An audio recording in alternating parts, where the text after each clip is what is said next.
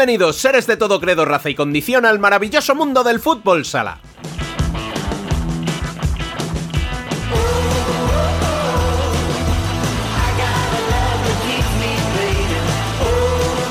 Una sola jornada para que finalice la primera masculina, dos para la femenina, y aunque algunas cosas están decididas como quién ocupa el primer puesto en ambas clasificaciones, hay parte del descenso y de los playoffs que aún están por decidir. Esto se acaba, sí, pero quedan muchas emociones. De todo ello hablaremos con nuestros expertos, daremos nuestros nominados a una jornada final de la fase regular a los mejores de la temporada y charlaremos con Juan Lu Alonso, entrenador de uno de los equipos revelación del año, Manzanares.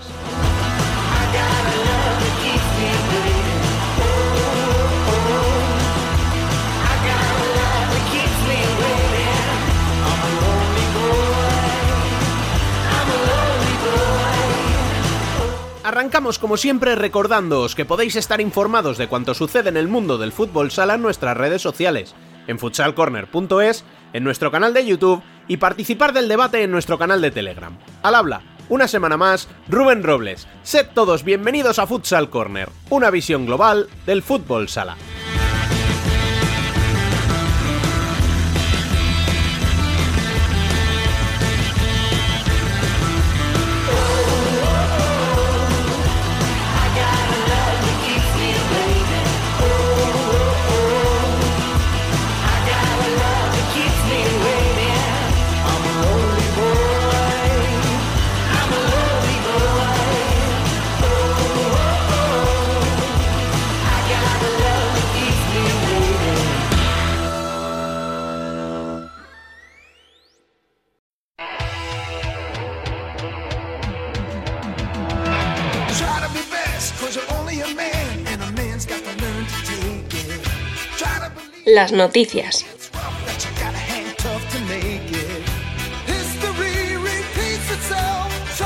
You succeed. Finalizó la penúltima jornada en la primera masculina y todo sigue por decidirse. Las victorias de Inter en Valencia por 3 a 4 y de Palma en Jaén por idéntico resultado unido al empate de Cartagena en Zaragoza por 4 a 4 hacen que hasta cuatro equipos puedan adjudicarse el subcampeonato en la última jornada. El cuarto equipo implicado es Viñalbal y Valdepeñas, quien pese a caer por 7 a 2 en Barcelona, tiene la bala extra del partido aplazado en su momento ante el Pozo y que se disputará este miércoles. De ganar, se pondría a dos puntos de los tres equipos antes citados y metería en un lío a El Pozo, quien rompió su mala racha con un claro 6 a 0 a Burela y que visita este fin de semana un Industrias que sigue su racha negativa y suma su quinta jornada consecutiva sin vencer con el empate a 4 en el Antonio Cava ante un Manzanares ya salvado. Situación que no comparte Betis, la de estar ya salvado, quiero decir, que sumó su tercer empate consecutivo, esta vez a dos en Pamplona, y Zaragoza, quien con su igualada ante Cartagena perdió el primer matchball por la salvación y se lo jugará en Palma la próxima jornada. Otro implicado, Betis, recibirá a Manzanares. Córdoba también empató a dos ante Rivera, que mantiene la séptima plaza y que deja a los cordobeses ya así fuera de la pelea por el playoff.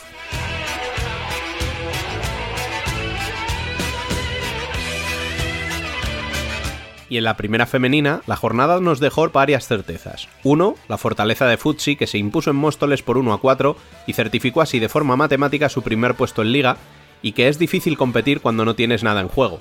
Lo comprobaron Leganés y Majadahonda, que recibieron 10 goles cada uno en su visita a Alcorcón y el Torcal, respectivamente. También venció, en clave descenso, Peña Esplugues, por 2 a 1 ante Urense, lo que comprime y complica mucho a Sala Zaragoza, que cayó en casa por 2 a 3 ante Pollo Pescamar y que deja a las mañas fuera del descenso, pero empatadas a puntos con las catalanas, que se enfrentarán entre ellas en la última jornada, y solo dos por encima de las malagueñas. Por arriba, Roldán certificó su buen momento derrotando a domicilio 2-3 a Marín, y metiendo 4 puntos a falta de 6 por disputarse al quinto clasificado. Eso sí, con Melilla acechando tras derrotar por la mínima a Elche y con el partido ante Sala Zaragoza aún pendiente.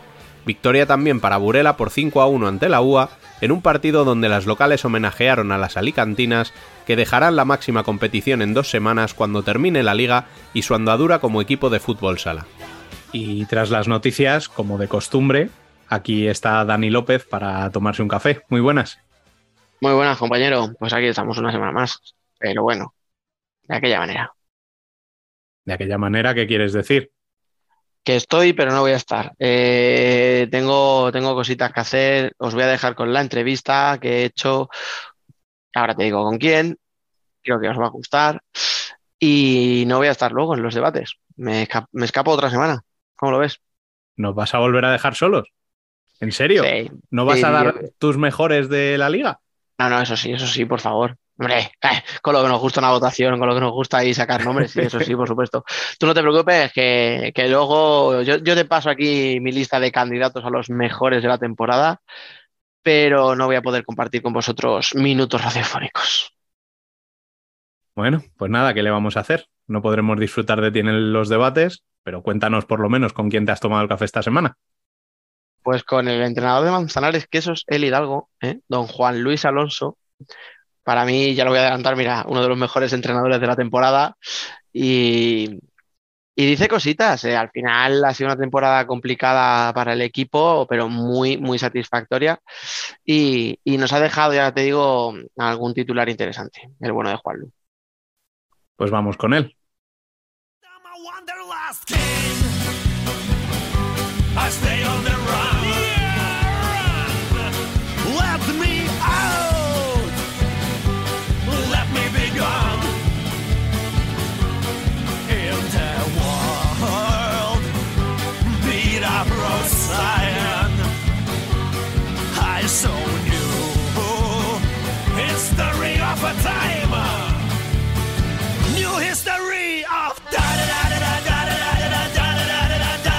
Bueno, pues está aquí con nosotros el entrenador de Manzanares, que eso es el Hidalgo, Juan Luis Alonso Doral. Juan Luis, muy buenas, bienvenido. Hola, ¿qué tal? Muchas gracias. Bueno, eh, el equipo ya está salvado, queda una jornada para acabar la competición. ¿Qué sentimientos tienes ahora mismo? Bueno, pues el sentimiento de la satisfacción del, del trabajo cumplido, ¿no? De- del objetivo cumplido en un año que sinceramente era muy difícil. Probablemente, en mi opinión, para un recién ascendido, el, el más difícil de todos. Mm. Con tres descensos y con un solo ascenso, éramos los únicos novatos y quizá, probablemente éramos los únicos eh, candidatos seguros a, a estar ahí abajo. Pero bueno, afortunadamente, con trabajo, con esfuerzo, con el compromiso de todos, pues se sacó adelante. Eso te iba a decir, si sacamos tertulias de agosto, septiembre, ¿no? Antes de empezar y tal, yo creo que el nombre de Manzanares saldría mucho. Yo no sé si eso se asume como algo normal, ¿no? Por lo que tú dices, porque erais el único que subía de, segunda, o, pica un poco, motiva a partes iguales, no sé, ¿cómo, cómo, cómo es? No, eh, sinceramente lo que intentamos fue orientarlo desde el lado positivo como una fortaleza nuestra, ¿no? Y desde el principio yo comenté a los jugadores que seguramente éramos el, el equipo mentalmente mejor preparado para asumir eso, Mm. para asumir estar abajo, porque sabíamos qué es lo que nos tocaba y que seguramente iban a aparecer equipos que, que a priori no iban a estar ahí y, y que podrían tener más dificultades en ese aspecto de gestionar emocionalmente ese tipo de situaciones y lo hemos utilizado como una fortaleza. Por ejemplo, vamos, creo que todos pensamos más o menos, Burela y Zaragoza llevaban años ahí complicados, se podía pensar que podían estar. No sé si cuando dices eso, por ejemplo, eh, podríamos meter ahí a Betis, ¿no? Que, que no parecía un equipo que fuera a pelear por estar abajo, sino por estar a lo mejor, no sé si tanto como un top 8, como algunos decían, pero, pero para no sufrir, ¿no? A lo mejor y, y le pesa un poco, ¿no? El, el verse en una situación que a priori no se esperaban. No sé cómo lo has visto tú. Sí, no, incluso Za- Zaragoza el año pasado fue séptimo. Bueno, sí. Jugó, jugó Copa, De verdad, playoff. Tampoco, tampoco tuvo grandes cambios. Es verdad que perdió una pieza muy importante como Eloy Rojas porque había dado un gran Mm. rendimiento, había hecho muchos goles. Pero también es verdad que incorporó jugadores que seguramente incluso con una plantilla un poco más equilibrada, ¿no? Con Piqueras, que antes no tenían un cierre. La llegada de Claudino, que es un, un jugador que yo le he tenido y me parece que tiene un gran potencial. Entonces, eh, históricamente, tanto en nuestro deporte como en, en el resto de deportes, ese, el, el verse en esa situación cuando tú eh, no es, tienes previsto afrontar ese momento de dificultad, que ya de por sí, ya te digo, incluso, incluso siendo un equipo eh, humilde que sabes que vas a estar en esa pelea, mentalmente es muy duro todo el año estar en esa parte baja de la tabla, teniendo que jugar cada partido como si fuera una final, siempre con necesidad de puntuar, es duro.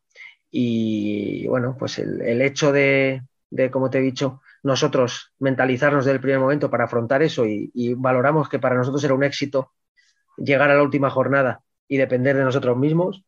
Y, y, sabíamos que íbamos a estar en esa guerra, asumiendo que había jornadas que seguramente íbamos a estar en puestos de descenso.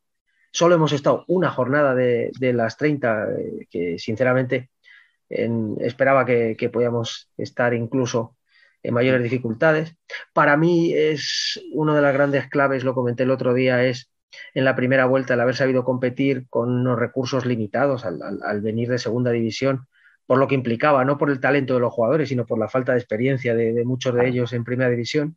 Eh, conseguimos llegar al mes de enero fuera de descenso y luego eh, en el mercado de invierno eh, tuvimos eh, acierto barra suerte, un poco de todo, ¿no? Se dieron unas circunstancias, conseguimos incorporar jugadores que nos dieron un salto de calidad y, y todo se sumó a, a haber conseguido que sea un, un muy buen año. Estaba, voy a enlazar con esto que has dicho ahora, porque cuando te he dicho lo de Zaragoza y Burela, claro, yo me estaba acordando de la Liga de la Pandemia, que eran los dos que estaban abajo, que luego no hubo descensos, pero es lo que tú dices, el año pasado no. Y ahí voy a enlazar contigo, porque claro, el año pasado eh, Zaragoza hace una temporada muy buena y este año con el mismo entrenador, con diferentes jugadores, el rendimiento cambia, no se puede. Claro, eh, eso nos hace ver cuando muchas veces no nos empeñamos en jugadores y tal, el papel que tenéis los entrenadores por lo que tú dices, porque vosotros eh, hacéis muy buena primera vuelta, pero al final lo que os termina de dar el empujón es los tres jugadores que han llegado, no solo ellos, también los jugadores que estaban han cogido experiencia, obviamente, ¿no? Ya tienen 15 partidos en primera que no tenían antes muchos, pero también hay que valorar un poco, ¿no? Vuestro trabajo con la importancia que a veces yo creo que no le damos diciendo, no, es que los jugadores, es que, este jugador es muy bueno, tal, y no se os valora lo suficiente a vosotros. Bueno, yo creo que hay que poner en su justa medida cuál es el, el peso, el papel del entrenador. Eh, los entrenadores no ganamos partidos ni hacemos magia. O sea, donde no hay plantilla es imposible. Eh, el entrenador puede, puede ayudar a, a, desarrollar el máximo potencial de los jugadores y seguramente eh, en igualdad de, de recursos o, o, recursos parecidos sí que puedes llegar a, a, a, poner ese puntito que puede hacer marcar claro. la diferencia. Pero al final eh, no, los milagros son imposibles y, y es que estamos hablando de una temporada en la que, como te he dicho, eh, seguramente en la parte alta de la tabla ha habido en la historia de, de, la Liga Nacional equipos muy potentes, muy competitivos, pero lo que es la clase media y la clase media baja, o sea, el nivel eh, se explica con el partido del pasado miércoles Betis Movistar Inter. O sea, mm. Es que el Betis, le, si tú no conoces los, la clasificación, no conoces la historia de los equipos, no sabes quién es el que va segundo y quién es el que va penúltimo. O sea, eso, eso ha demostrado el nivel, el nivel de, de, la parte media baja de la tabla y el nivel que ha tenido esta competición y lo dura que ha sido y lo difícil que ha sido el, el poder estar ahí el, y el poder mantenerse. Mm. Y luego encima es que ha sido una temporada rarísima, porque yo no sé cómo se prepara, si a ti, o sea, que, que sea la temporada, tú sí conoces la previsión, los jugadores no, el, el, club de repente empieza la liga en octubre, o sea, empieza muy tarde, mucha pretemporada, luego hay un parón de un mes por la Eurocopa, se tienen que jugar muchas jornadas entre semana, yo no sé cómo se planifica un año así. Bueno, eh, tienes que adaptarte a las circunstancias. Claro. Yo creo que desde nuestro punto de vista, a mí si me, mm, egoístamente para la competición no es positivo parar un mes en enero, eso es evidente, ¿no? Y, y, tener esas pausas a nivel de repercusión, de seguimiento de la competición, etcétera, etcétera. Nosotros desde el punto de vista físico nos iba muy bien, nos iba muy bien este formato por una sencilla razón, porque nosotros necesitábamos ir al límite.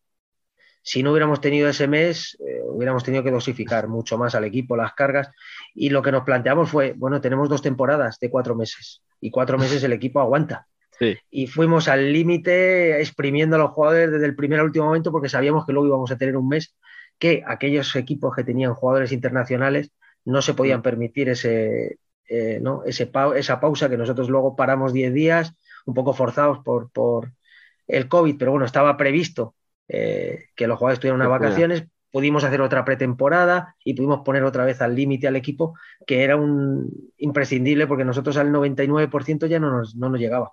Uh -huh.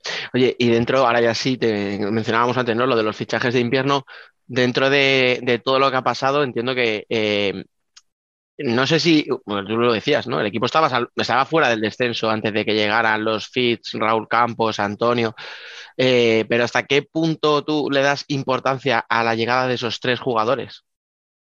No, no digo uno o dos, ¿eh? sino los tres. No, ha sido fundamental, evidentemente. Por eso que divido en, en dos esa primera parte antes de llegar ellos en la que el equipo no se cayó Mm. y compitió de tú a tú, eh, en el que tienen muchísimo mérito los jugadores que estaban aquí y que, y que han continuado con nosotros. Y luego necesitabas ese salto de calidad, porque evidentemente los equipos que estaban ahí abajo iban a reaccionar y necesitábamos un puntito de, de subir el, el nivel. Ya no solo lo que, lo que han aportado ellos individualmente con su propio rendimiento, sino lo que han ayudado a crecer a, a los jugadores de alrededor, o sea, lo que te mejora el, el, la calidad, el nivel de los entrenamientos, lo que te mejora la confianza ¿no? del resto. Mm. Yo, eh, una de las cosas que más orgulloso me, me, he sentido en estas últimas semanas es que ha habido momentos que coincidían cuatro jugadores en pista que la temporada pasada estaban en, en segunda división, bueno, cinco con Antonio, porque también estaba el año pasado en segunda sí, claro. división, un quinteto entero que era el año pasado competían en segunda y mantenían el nivel y eso es lo que, lo que más satisfecho me dejaba, ese, como te comentaba, ese crecimiento del resto eh, alrededor de, de, estos, de estos jugadores. Y de los tres, eh, obviamente el rendimiento de Raúl Campos ya lo sabíamos de sobra porque le conocemos. El de Fitz eh, sabíamos que era un pedazo de pivo. Entonces, claro, si yo te pregunto por esos dos fichajes, te, los ofrecen, ¿quién no los va a aceptar? Evidentemente. Pero sí que a lo mejor puede sorprender el de Antonio, ¿no? Porque tenías dos porteros, es verdad que hubo allí unos cambios y tal, justo antes de, la. De, bueno, iba a decir del parón de invierno, no, no hubo parón, antes de Navidades. eh, ¿por, qué, ¿Por qué os decidís por Antonio Navarro? Porque ahí sí que quizás sorprende un poco más, ya te digo, sobre todo comparado con los otros dos nombres que llegaron. Bueno, eh, era interesante para nosotros contar con un portero joven, porque eso nos daba margen a, a incorporar un jugador sub-23, el, el, poder disponer de, de, un jugador más con ficha profesional, eso uno. Y segundo, tenía que ser un portero que, que, a pesar de tener esa edad, tuviera la capacidad y el potencial suficiente para, para competir en primera y más en una situación muy complicada.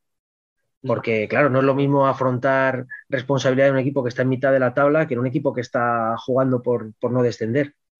Eh, Antonio, las, las, condiciones las conocemos todos y se las hemos visto todos, desde la, en las categorías inferiores de Pozo, Campeonato de España, en la selección sub-21, sub-19, etcétera, etcétera.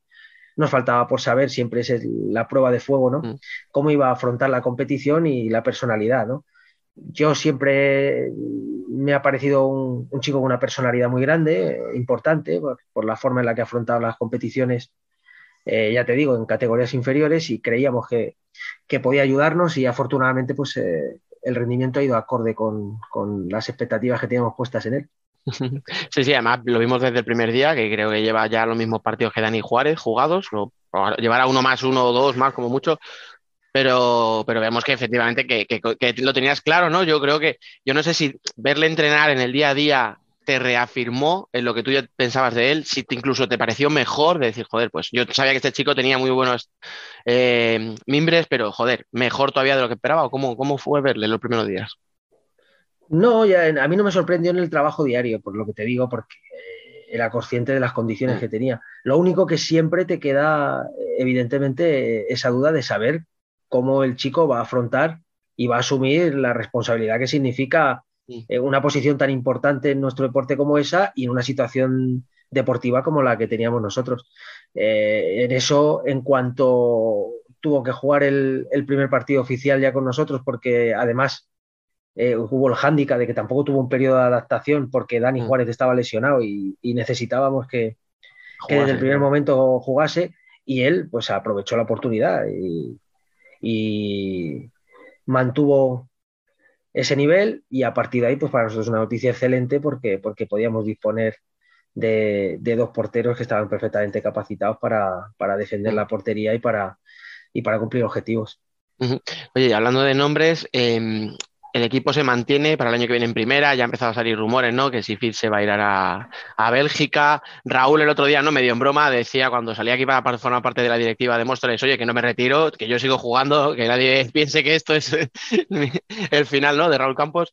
Eh, ¿Vais a mantener el mismo bloque? ¿La idea es cambiar poco porque ha funcionado o intentar dar un pasito más, pues para que en vez de, por ejemplo, a dos jornadas se pueda conseguir la permanencia a cinco el año que viene? Bueno, la idea es mantener el bloque. Es evidente que, que mantener a Fitch es muy difícil, ya lo sabíamos.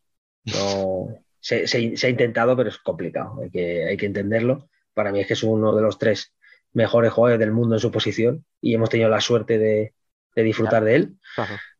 Eh, con el resto vamos a trabajar para mantener el bloque, creo que vamos a poder hacerlo y que y van a ser pocos cambios, porque cuando algo funciona yo creo que no hay que tocarlo mucho. Sí, vamos a intentar apuntalar un poquito, pues siempre se puede mejorar, pero máximo van a ser dos, tres jugadores los que, lo- los que vamos a, incorporar los cambios que se van a producir. El objetivo hay que ser realista, mientras seamos uno de los cinco presupuestos más bajos de primera, es evidente cuál es el objetivo. Ojalá que se haga mejor y que el año que viene podamos mejorar un poquito y a veces se superan las expectativas porque los grupos humanos eh, son muy difíciles de, de- de- de interpretar cómo, cómo van a poder reaccionar y hay veces que la química entre la plantilla con los técnicos es buena y, y se superan las expectativas, pero la, nuestra realidad es, somos el Manzanares, 18.000 habitantes, eh, uno de los cinco presupuestos más bajos y mientras no venga aquí McDonald's o la Coca-Cola a ponernos, claro, y a tener un presupuesto para poder aspirar a ganar la liga, lo nuestro es, eh, es estar ahí y mantenernos en primera. Oye, vas a acabar tú eh, la temporada con 70 partidos. Eh, leíamos el otro día, ¿no? Que decía el club, el segundo máximo dirigente de Manzanares era Fernando Salcedo con 78. El año que viene le vas a superar ya. Rogelio creo que eran 182, o sea, una, una pasada. ya. Ahí no te voy a decir, pero claro, el año que viene te vas a convertir en el segundo entrenador que más partidos ha dirigido a Manzanares. La pregunta es, ¿y al año siguiente te ves estrenando, ¿no? El nuevo pabellón.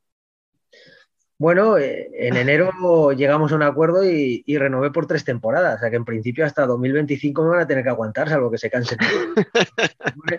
se supone que estaremos, estaremos en ese estreno del pabellón, que además nos hace muchísima ilusión. La verdad que estamos en un momento, eh, como club estamos en una nube, tú fíjate lo que implica. Además, el, el momento que era para el club, 20 aniversario, eh, haber conseguido el ascenso, haber conseguido mantener la categoría. Ahora, a nivel deportivo, institucional, social, económico, el club está en, en un momento muy bueno y hay que disfrutarlo. Claro, es que es como tú dices, o sea, que esto es como un cuento, ¿no? El típico cuento que se diría que tiene el final feliz, o sea, un equipo pequeñito de un pueblo pequeño sube a primera, se mantiene, justo lo que tú dices, ¿no? Cuando cumple los 20 años, eh, se lanza un proyecto de un pabellón nuevo, empiezan a llegar jugadores importantes, porque tú decías, Fitch, es que no voy a poder mantenerle más de seis meses porque es es una locura, pero el hecho de que Fitch venga aquí de una época en la que no había estado muy bien en Portugal y se revalorice, yo creo que a otros jugadores en su situaciones similares les va a ayudar a decir, hostia, pues me puedo decantar por Manzanares antes que por otro proyecto. O sea, creo que es todo como, como muy bonito, muy perfecto, ¿no? Sí, evidentemente hace 12 meses me costaba mucho más convencer a algún jugador para venir a. Manzanares de lo, que me, de lo que me va a costar ahora. Lógicamente es más, ahora llaman a tu puerta. Y eso es, eh, eh, es una satisfacción grande para todos. Significa que, evidentemente, nosotros cuando llegamos a primera éramos una incógnita y ahora la gente ve que es un proyecto serio, que es un proyecto sólido y que, y que está bien planteado y, y quieren formar parte de él. Y eso es eh, muy importante. Y tú a nivel personal, ¿cómo, cómo te encuentras en Manzanares ya después de dos temporadas allí? Uf, yo estoy encantado. Estoy cerca de casa, que es una cosa que siempre para mí ha sido muy importante y que, y que en la trayectoria como profesional no, no siempre puedes conseguirlo. Eh, tienes, tengo el, respaldo de todo el mundo, del club, que además toma una decisión muy valiente y, y de esas que, que hace que, que a uno se lo ganen en, en lo emocional, ¿no? Porque no solo en lo profesional, sino cuando llega el mes de enero, estás un punto por encima del descenso y te viene un presidente y te dice, oye, ahí tienes tres años y me da igual si estamos en primera o en segunda, queremos que seas tú el, el que dirija el proyecto. ¿Qué más puedes pedir? Te dejan trabajar, la gente es tremendamente cariñosa y, y el ambiente que se vive en, en el Antonio Cava, eh, solo, ya no solo para los equipos locales, te pueden decir los, los equipos que nos han visitado, porque a cualquiera nos encanta competir en un pabellón con un ambiente así, pues ahora mismo eh, estoy muy contento, estoy disfrutando de, de mi profesión, lo puedo compatibilizar con mi vida personal y, y vamos a ver si, si seguimos así mucho tiempo y nos siguen acompañando los resultados. Sí, ah, porque decías tú, no siempre se puede estar cerca de casa, hombre, te lo digan a ti. Burela, dos años en Italia, Peñíscola, casi Peñíscola es el más cercano de todos, y fíjate, o sea que, que yo entiendo eso, ¿no? Lo que dices, que, que, que, estar a, ¿qué? a hora y media, hora y 45 de Madrid, pues también ayuda mucho, ¿no? Está claro, está claro que siempre puedes eh, estar cerca de, de, los tuyos si te necesitan en algún momento, siempre puedes, puedes acudir y es algo que, que, cuando uno ha estado mucho tiempo, además yo coincidí cuatro años seguidos, que es un tiempo muy largo, pues se agradece y se valora mucho. Oye, hablando, ahora que hemos dicho lo de Peñíscola, yo, si no recuerdo mal, hablo de memoria, entre etapa en Peñíscola, eh, ya era un equipo en el que empatabais muchos partidos, este año lleváis 12 en 29. ¿Esto es casualidad? ¿Esto es algo que tú entrenas, el decir a, los chicos, oye, en los últimos minutos, cuidado, que no se nos vaya la cabeza? Ese espíritu al revés, ¿no? No solo de ir por delante y tal, sino de que cuando vas por detrás consigas empatar. Insisto, o es casualidad y no hay que darle más vueltas. No sé, pero sí que es verdad que, mis equipos empatan muchos partidos. Yo, creo que tiene más que ver con el hecho de la mentalidad nuestra de competir todos los partidos. ¿Vale? Entonces, al final yo siempre les digo que aquí no se regala nada, no vale eso de voy al Palau, ah, pues hoy es un día, hoy, hoy si perdemos no pasa nada. Sí. Bueno, como que no pasa nada? Es una oportunidad más para sumar. Entonces, con esa mentalidad, digamos que nosotros, nuestro objetivo es llegar siempre vivos al final de los partidos y si te das cuenta, salvo situaciones muy excepcionales, este año las derrotas me parece que salvo una con el Pozo y otra con Cartagena, eh, las derrotas han estado en un gol mm. por arriba, un gol por abajo. Entonces, claro, si estás en esas situaciones de marcador tan equilibrado, pues las posibilidades de, de que se dé un empate pues, pues son mayores, ¿no? Y nosotros siempre estamos ahí. Quizá nos, fal nos ha faltado, sobre todo en la primera vuelta, un poquito de pegada y eso hace que también los partidos que dominas no, te, no, no aproveches para, digamos, dar un golpe definitivo y conseguir un colchón en el marcador y siempre llegamos a los finales de partido un gol arriba, un gol abajo y eso hace que haya, pues se den muchísimos empates. Mm. Oye, esto también, de todas formas, el tema de los empates tiene dos, dos, visiones. No sé si es una más optimista y otra más pesimista. Por un lado, la optimista podrías decir, joder, es que con estos empates eh, estoy salvado a falta de dos jornadas, porque son 12 puntos es que son muchos puntos los que has sumado así. Por otro, dirías, joder, es que alguno más que hubiera podido sacar, porque en derrotas, por ejemplo, lo miraba y lleváis las mismas derrotas que Rivera, que es séptimo. Entonces, no sé si prefieres, obviamente, ser optimista y decir, gracias a todos estos puntos, no, me he salvado antes, o fíjate, es que con poquitas más victorias que hubiera tenido, ¿no? Ya hubiera sido la leche.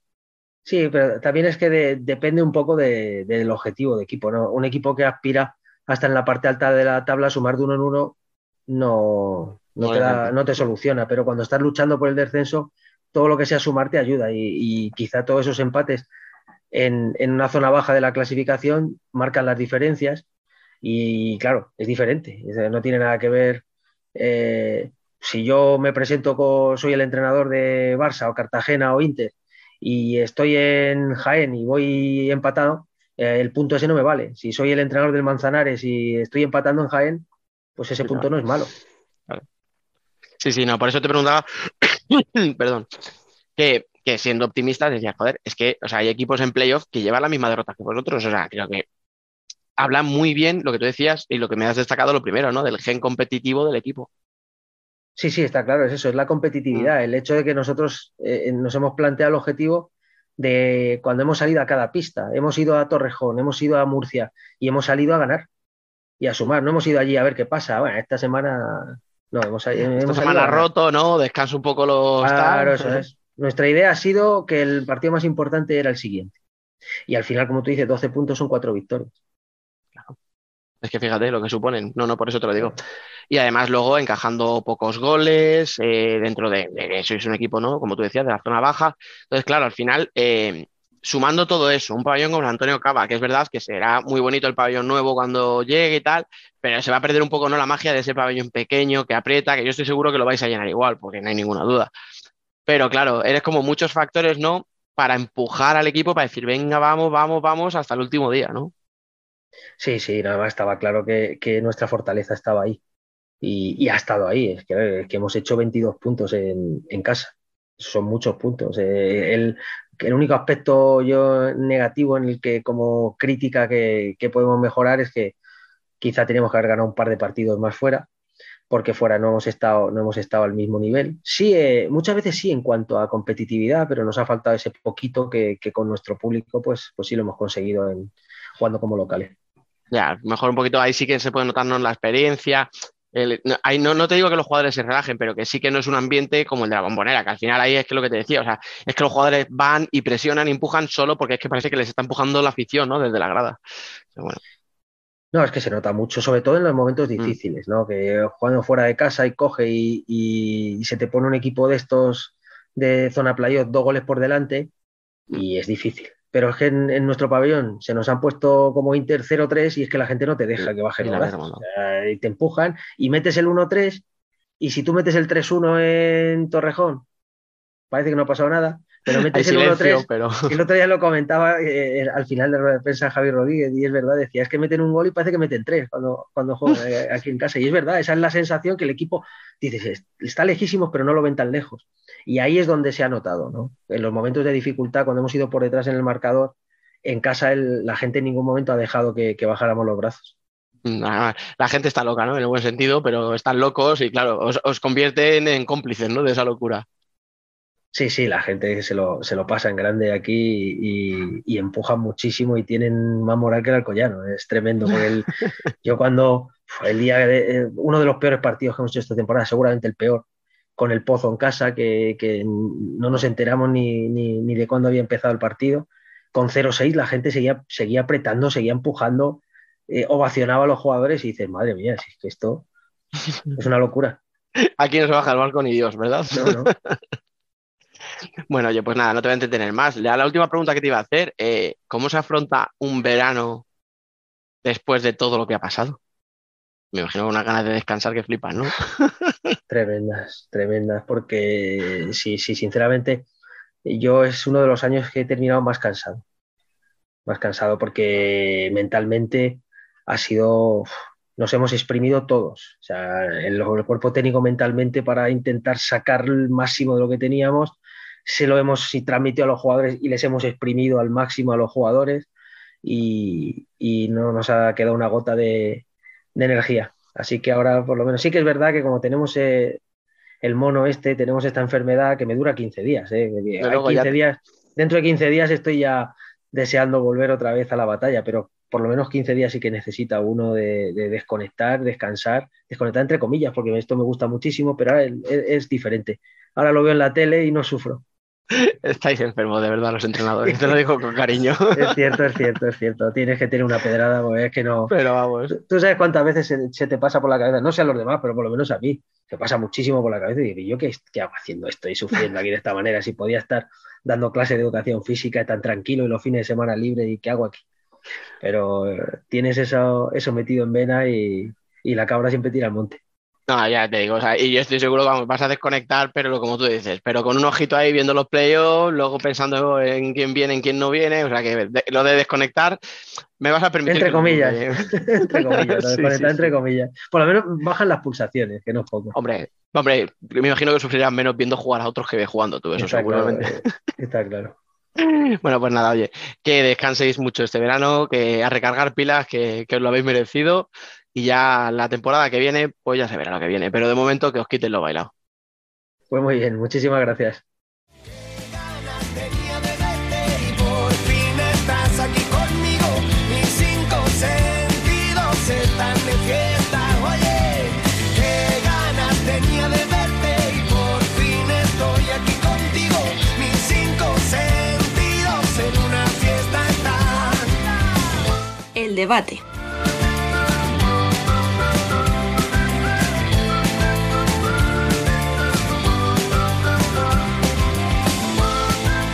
Bueno, pues después de una nueva espantada de Dani, ya la habéis oído, que nos deja sus candidatos para el tema que vamos a tener en el debate eh, grabados directamente, eh, vamos a presentar a Bielizque, que esta semana sí pasa por aquí. Muy buenas.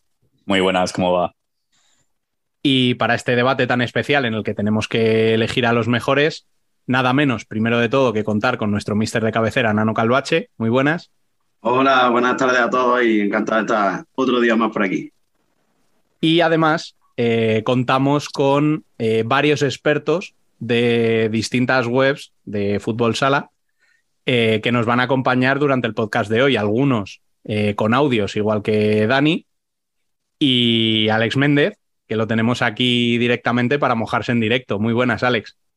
Muy buenas tardes, ¿qué tal? Pues nada, un placer como siempre pasar por aquí y hablar de lo que, de lo que más nos gusta el fútbol sala. Bueno, para el que no lo conozca, compañero de Fesista. No está siendo mala la temporada de Cartagena, ¿no?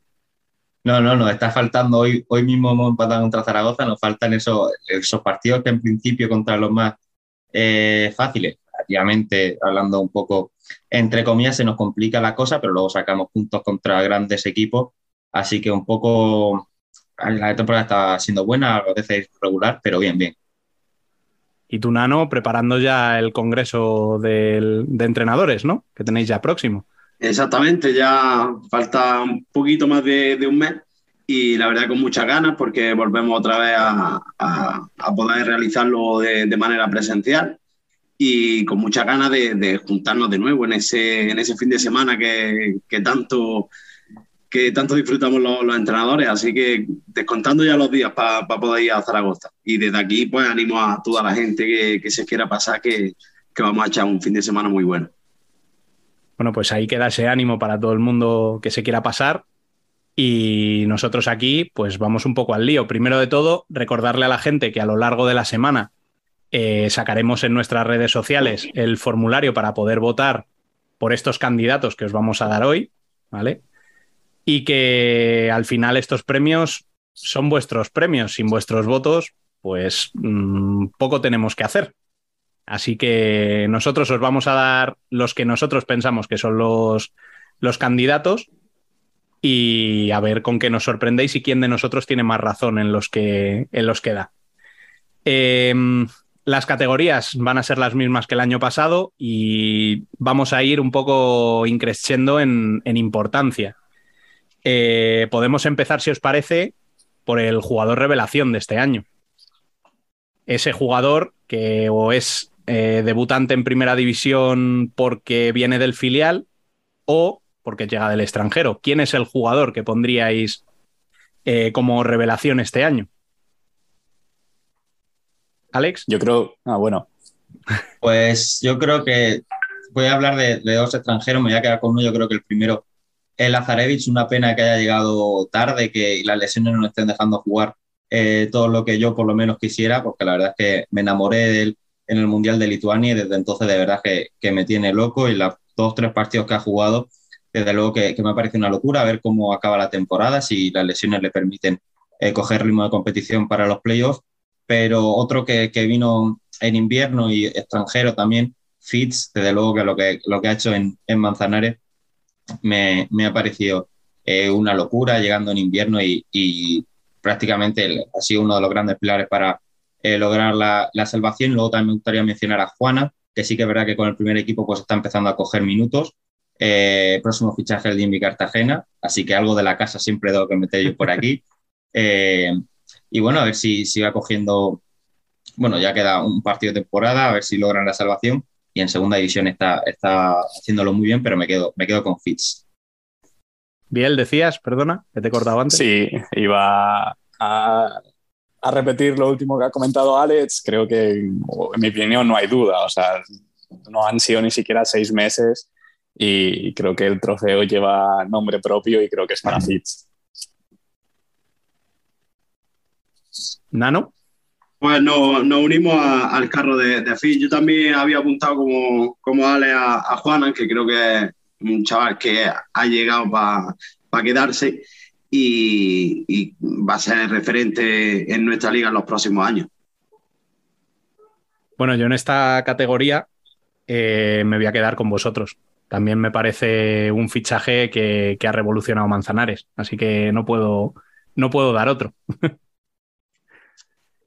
y bueno, tras esta categoría, eh, os dejamos con los nominados de Dani, que nos ha dejado grabados. Bueno, chicos, venga, voy con los míos. Como mejor jugador voy a proponer a Sergio Lozano, creo que todos entendemos el porqué, no hace falta explicar mucho más, y a Pintiño de Rivera. Me parece que con la edad a la que ha llegado por primera vez a España, eh, ha entendido el sistema de Pato que no es fácil, que todos los jugadores lo dicen, que es, un, es, muy difícil entender lo que pide Pato y más en un jugador tan veterano, pero lo, se ha adaptado, lo ha llevado a las mil maravillas, se ha convertido en el segundo entrenador en la pista. Eh, creo que se lo merece. Como mejor entrenador, pues diría Jesús Velasco por lo que ha hecho, por cómo le ha cambiado la cara al equipo y pues por todo lo que se está llevando como entrenador, incluida esa Champions, ¿no? Eh, irrebatible en una final increíble contra, contra Sporting. Diría, por supuesto, a Pato de Rivera porque sigue enamorándonos con su juego día tras día.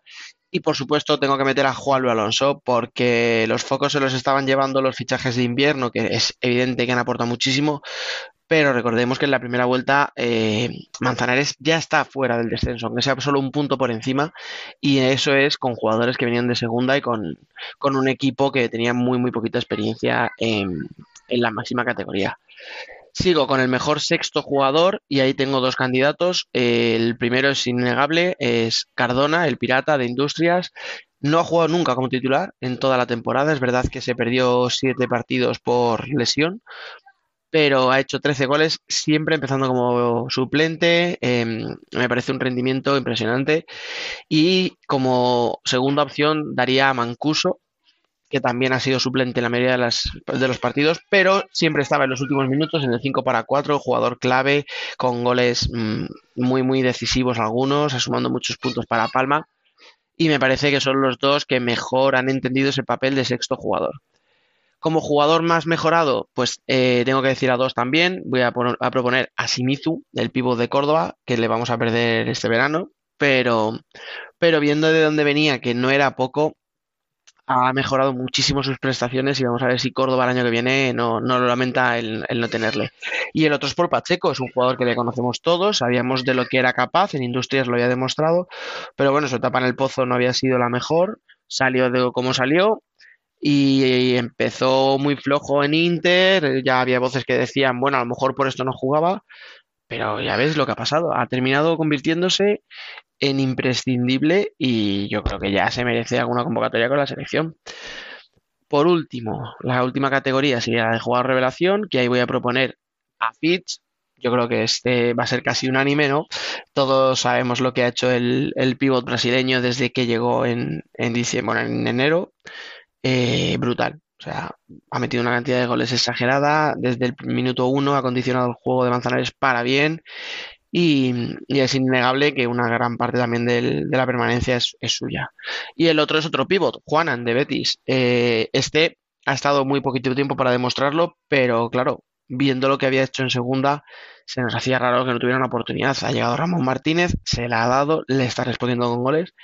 Y si Betis acaba consiguiendo esta semana la permanencia, que ya veremos lo que pasa, creo que gran parte de culpa la va a tener el, el pivot del filial.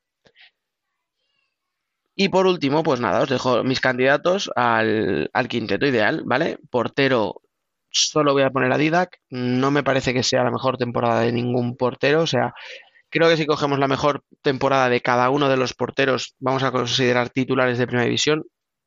Ninguno va a ser la de este año porque he visto flojos a los porteros de Palma, a los de Inter, al de Cartagena, a incluso a Edu ha tenido algún tramo un poco raro. Así que bueno, solo, solo destacaría a Didac, que nos sigue enamorando con los pies y con las manos, que no se nos olvide. En el cierre voy a proponer a, dos jugones, cada uno en, en, un estilo muy distinto, Sepe de Industrias y Antonio Pérez de Jaén. El primero por lo que hace, por lo que aporta y por lo que supone en el juego colomense y el segundo porque su crecimiento sigue siendo brutal eh, y, lo que le queda todavía por delante es, enorme. En las salas voy a poner a Sergio Lozano, que es verdad que a veces ha sido cierre, pero bueno, este año con, con Ortiz ha quedado un poquito más liberado, ¿no? Eh, tengo que proponer a Lucao, es un jugador distinto, ofensivo, que se atreve, que encara, que no le importa jugársela de último, que además este año se está encontrando con el gol que le faltó quizá el año pasado. Y luego dos jugadores de Valdepeñas que me enamoran y que, yo creo que David Ramos está tan enamorado como yo de ellos, que son Lemine y Sergio González. O sea, este Valdepeñas que ha sufrido lo que sufrió en, en invierno con las salidas de Chino y de Catela, no se entiende sin estos dos jugadores. Para arriba en el pivot, pues tengo que poner evidentemente a Cerrado, lo ha vuelto a hacer, ha vuelto a meter más de 20 goles en fase regular eh, y eso incluso con, un Velasco que le ha rotado, le ha cuidado ¿no? y le ha mimado para, que no tenga más lesiones ni otros tipos de problemas. Y como decía antes, eh, pues tengo que meter a Shimizu. Creo que el, temporadón que se ha marcado el japonés es digno de mención. Bueno, pues tras estos nominados, vamos a la siguiente categoría, en la que podríamos hablar del jugador más mejorado de la temporada. El que más eh, haya subido su rendimiento desde el año pasado o, años anteriores a este. Nano, tú que has acabado Bueno. antes. Venga, yo en esta categoría había metido a Eloy, a Eloy Rojas. Creo que, que su fichaje mm, parecía un poquito inferior a, a lo que a lo mejor Palma podía aspirar y el rendimiento de, de Eloy ha sido espectacular. O sea, ha habido tramo de, de la temporada que, que era el jugador más diferencial, más en forma de, de Palma y, y creo que, que ha sido un gran acierto tenerlo en, en la plantilla. Biel, Yo me quedo con Terry. O sea, creo que es un jugador que en los últimos años ha- no ha acaparado focos por lesiones, por esa eh, irregularidad que le han dado, pues um, esas mismas lesiones. Y creo que este año estamos viendo a un Terry descomunal y si Rivera está donde está, es a, a su contribución con esos goles importantes. Alex. Pues me quedo con el mismo que Biel. Me parece que el salto que ha dado Terry esta temporada ha sido brutal. Yo creo que uno de los principales culpables de que Rivera Navarra haya entrado en, en esa Copa de España y esté ahora mismo también en, en puestos de playoff.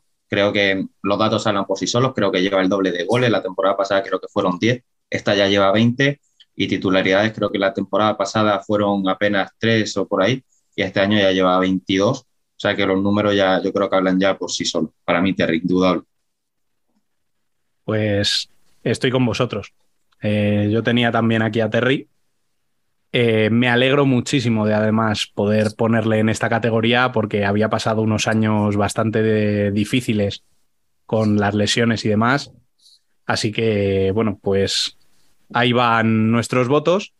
Y aquí os dejamos los de nuestro compañero de Futsal Olympic, Jesús Sánchez. Muy buenas, chicos. Procedo a deciros mis candidatos para esta temporada. Nada, en primer lugar, mejor entrenador y jugador, pues para mí el mejor entrenador no hay duda que es mm, Jesús Velasco. No solo por los títulos que ha ganado y lo que está consiguiendo, sino porque le ha cambiado la cara a este Barça. Vemos un Barça prácticamente con la misma plantilla que la temporada pasada y está, haciendo, está desplegando un juego impresionante. Y aún así dice que todavía no es todo lo que se querría ver. No me quiero imaginar cuando sea todo lo que, lo que quiere Velasco. Y bueno, Sergio Lozano por la temporada que está haciendo después del año pasado de, de esa lesión, de todo lo que está sufriendo, el europeo que hizo, en la final, en la Final Four también, el gol que mete en la final con su bien la mano, o sea, por todo eso Sergio Lozano. Y luego pasamos al mejor sexto. El mejor sexto pondría Zeki, ya que es un jugador que me parece increíble que un equipo grande no haya ido a por él, porque me parece un jugador de un talento increíble. La verdad que en Córdoba está a gustísimo, o sea, Córdoba, el estilo de juego de Córdoba le viene como anillo al dedo y vaya, vemos como cada fin de tras de nos regala joyitas en forma de gol, de regate, eh, un poco un jugón, aunque también juegue de cierre, vaya, también un jugador, un sexto jugador que lo tendría siempre en mi equipo.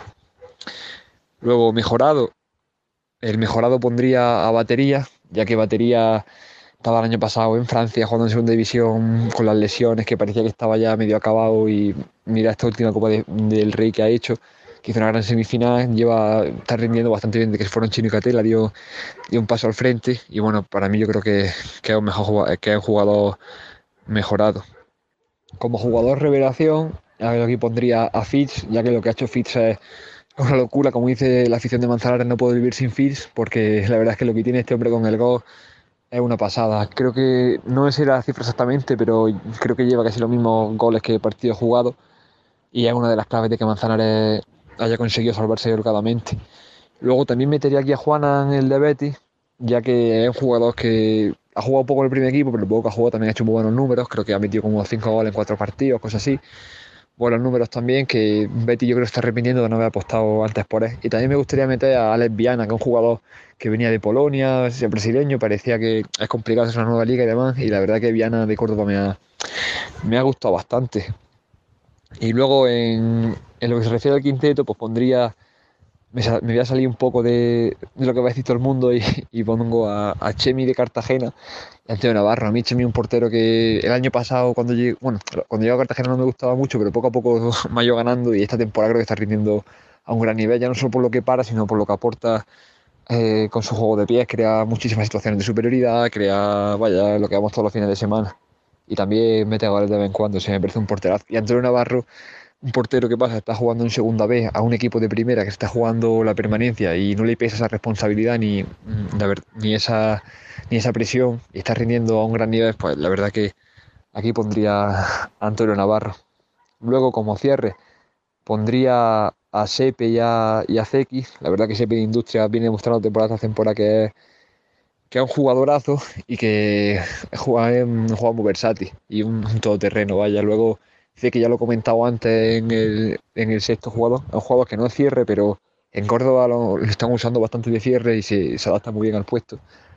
Y eso sería mi cierre. Luego en la ala sí voy a ser un poco más clásico y pondría a Paul Pacheco, porque la verdad es que lo de Paul está haciendo sobre todo una gran segunda vuelta. Bueno, al final de la primera vuelta, gran segunda vuelta. Un jugador que Inter pagó una cláusula por él, que venía a demostrar un poco, sobre todo a tapar un poco esa, esa baja de pito.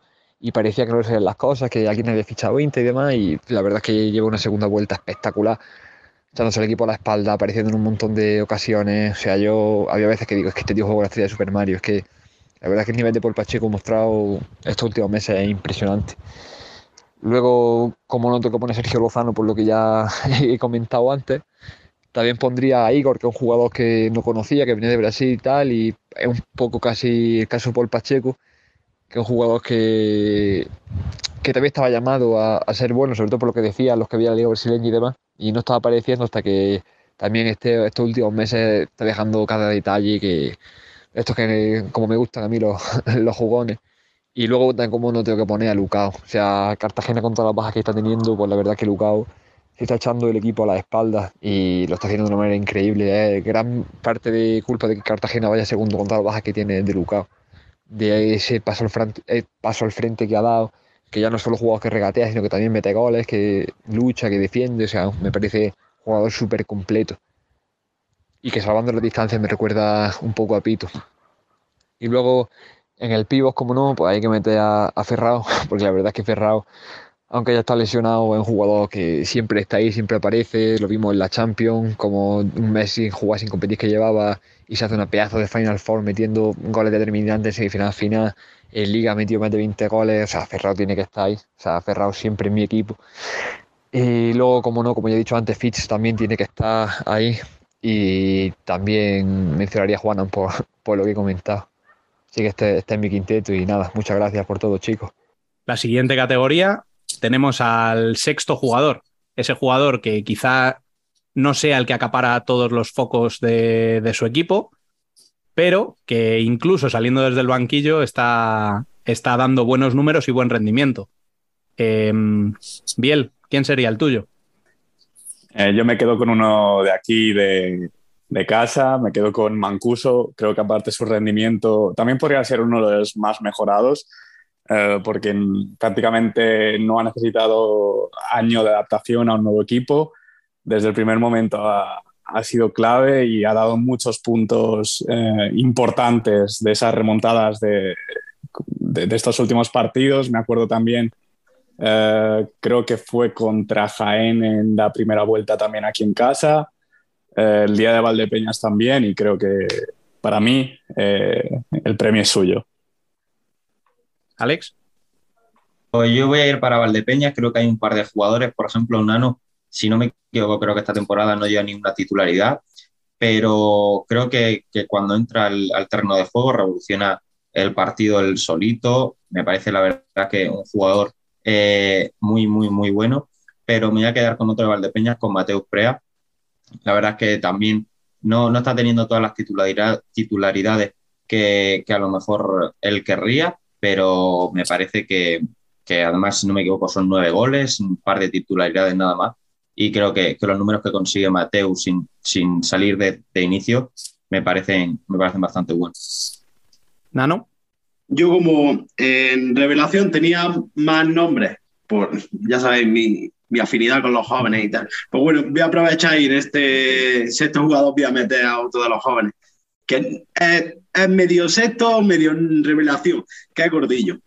Vadillo está creando ahí una bestia de, del área, además zurdo, que con lo que escasean los, los zurdos.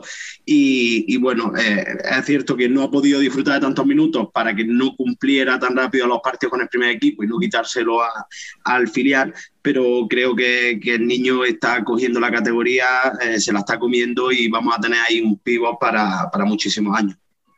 Te la apuntamos también como revelación, entonces. Bueno, déjalo como sexto, ya que hemos puesto a Juana de revelación, pues así, yo reparto pivos por todos lados. Ya sabes que por mí jugaría con cinco pivos, pero bueno, como no se puede, Bueno, en mi caso, como sexto hombre, yo también me quedo en Palma, pero en este caso me voy a ir a Marlon. Ya sabéis que es una pedrada mía, que desde que llegó de Brasil eh, yo he defendido que es un fichaje bastante solvente y bueno, a la vista de los números, eh, la verdad es que este año es uno de los máximos goleadores de Palma.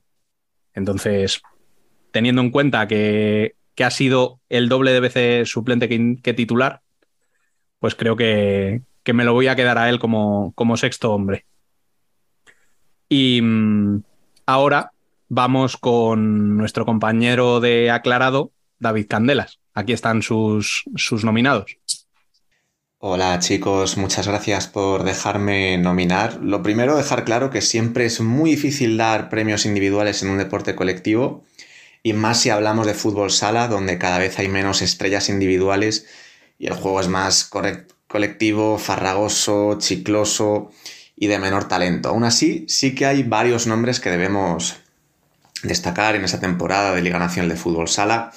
Me preguntáis por mejor entrenador, yo aquí tengo que decir que para mí el mejor entrenador y mejor director deportivo del año ha sido Juanlu, no solo por su dirección con la pizarra, sino por ese movimiento en el mercado de invierno fichando a Raúl Campos y a Fitz. En cuanto a MVP, yo aquí voy a tirar por lo patrio, voy a tirar por lo español, creo que Sergio Lozano, el Búfalo, ha sido el mejor jugador esta temporada por sus goles, por sus asistencias, por su contribución y sobre todo porque ha vuelto a un nivel excepcional después de otra lesión más que parecía que iba a truncar su carrera. Tenemos uno de los mejores jugadores del mundo. Para mí es más importante que los Ferrao, los Pito, los Diego en el Barcelona por ese liderazgo que aporta.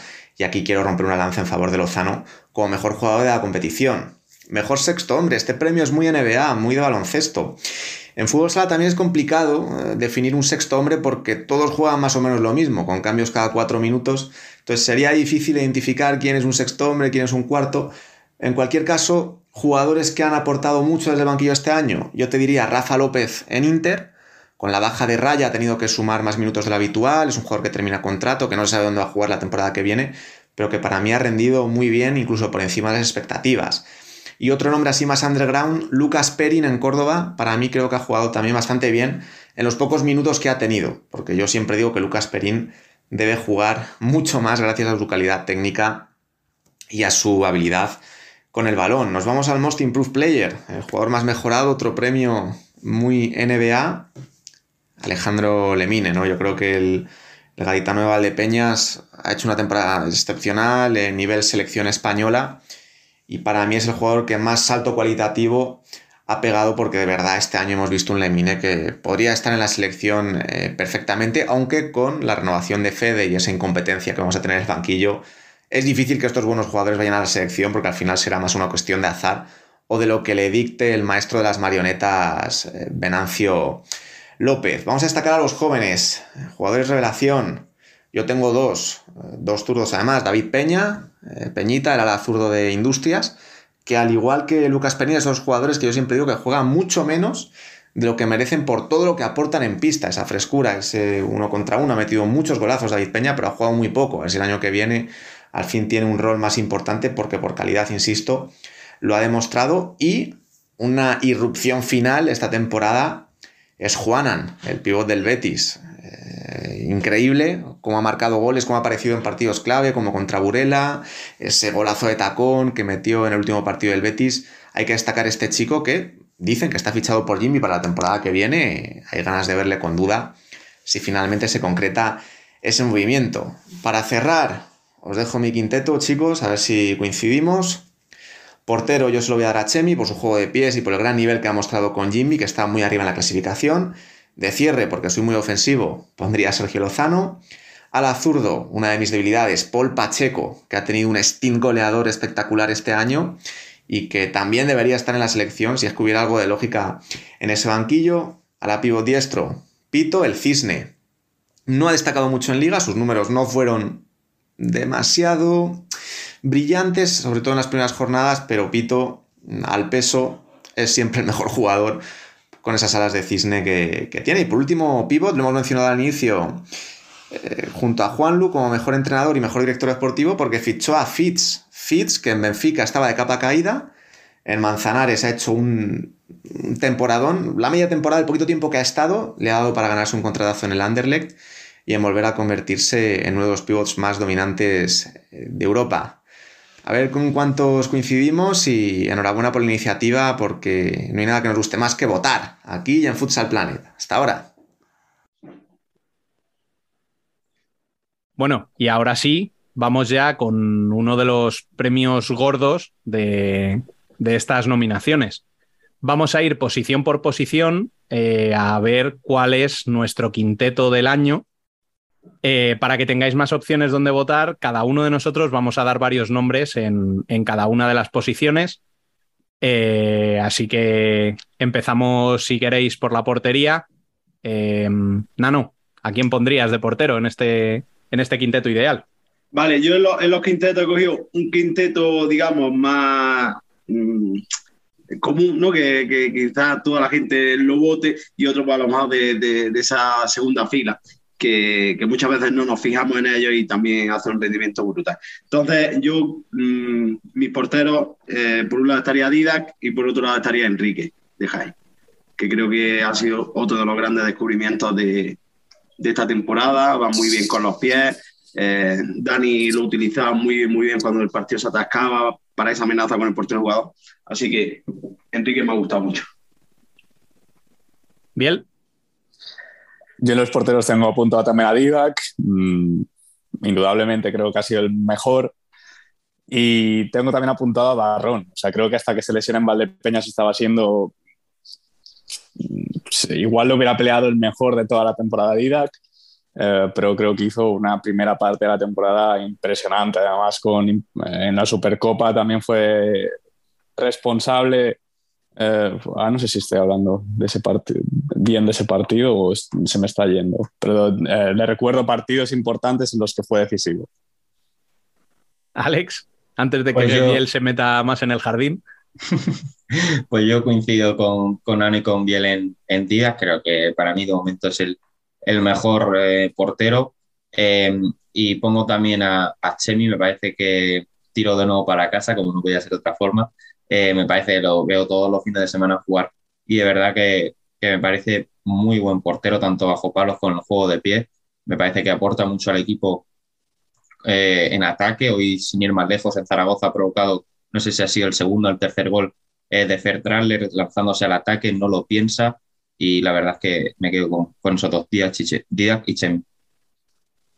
Bueno, yo aquí voy a ser el alternativo. Como no quiero repetirme, yo me voy a ir por Edu de Valdepeñas, eh, que quizá la primera parte de la temporada no haya sido tan buena, pero en esta segunda parte de la temporada se ha recuperado y muy bien. Y el segundo eh, es el portero de un equipo que quizá se esperaba que acabase luchando donde está, pero que si está luchando ahí es en parte gracias a él, que es Borja Puerta, de Industrias. La siguiente categoría sería. Por cierto, inciso, estaba en lo cierto, Barrón sí jugó la Supercopa. Lo que recordaba que en los penaltis se puso Fabio, pero sí la jugó. Vale, pues lo dicho. Siguiente categoría, mejor cierre del año. Biel, dale. Mm, aquí explicaré lo que he hecho, porque yo para dibujar el mejor quinteto he puesto los que para mí han sido los mejores.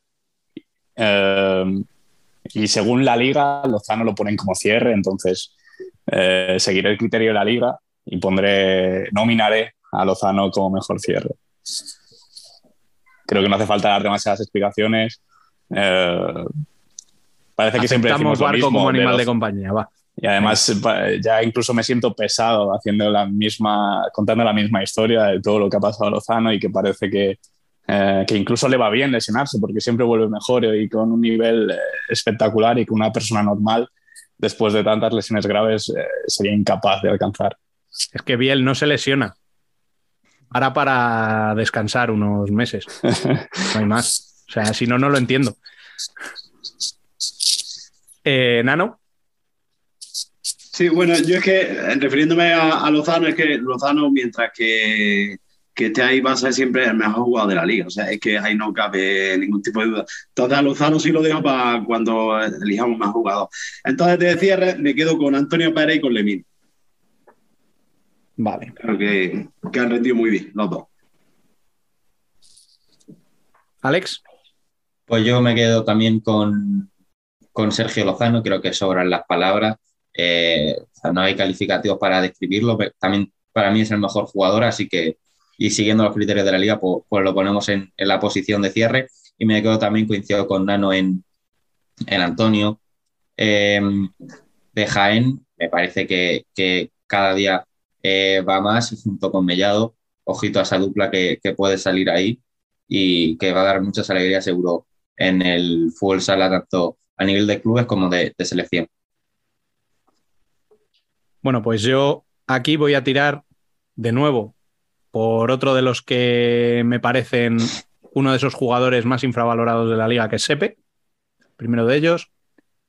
Y el segundo, ahí sí que voy a barrer para casa y más teniendo en cuenta eh, cómo empezó y cómo está ahora mismo, que es Bollis.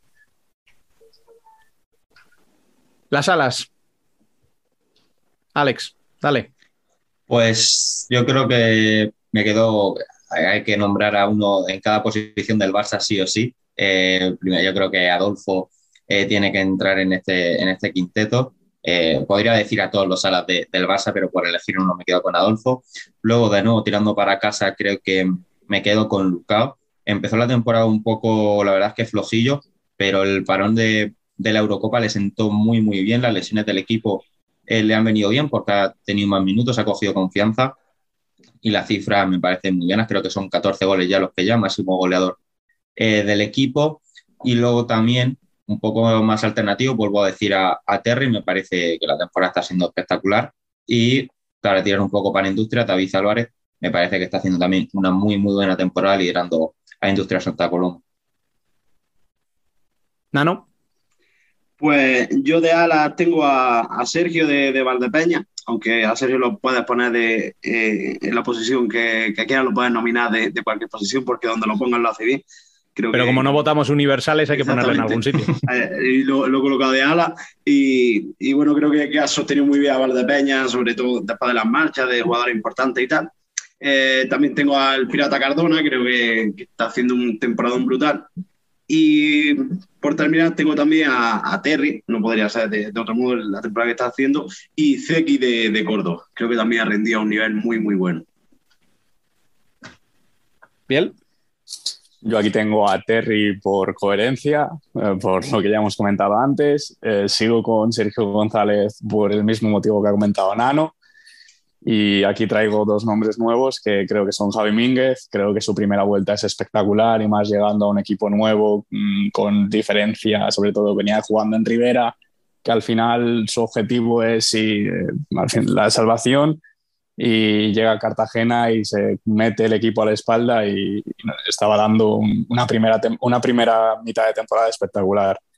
Y luego Paul Pacheco, creo que si Inter está donde está ahora es gracias a él, porque creo que Inter está donde está por quitarse esa presión y terminar metiéndose en Copa. Creo que estaríamos viendo otro Inter si fracasa en ese intento eh, de hacer lo imposible para meterse en Copa y creo que el gran responsable de que eso saliera bien fue Paul Pacheco, marcó en todos esos partidos decisivos, en esas finales y, y creo que se merece estar eh, nominado a Mejor Ala. Vale, yo en mi caso tengo a cuatro chavales que me llevaría al fin del mundo. O sea, son debilidad mía y, y es lo que hay. Van a estar prácticamente cada temporada ahí. En mi caso son Terry, el primero de ellos, ya habéis dicho la temporada que ha hecho. Sergio González, Paul Pacheco, también estoy ahí con Biel, que, que es uno de los sostenes de, de Inter este año. Y el otro sostén de Inter ha sido Cecilio, Chillo. Me parece que entre los dos han sido los que tienen a Inter donde está ahora mismo este año.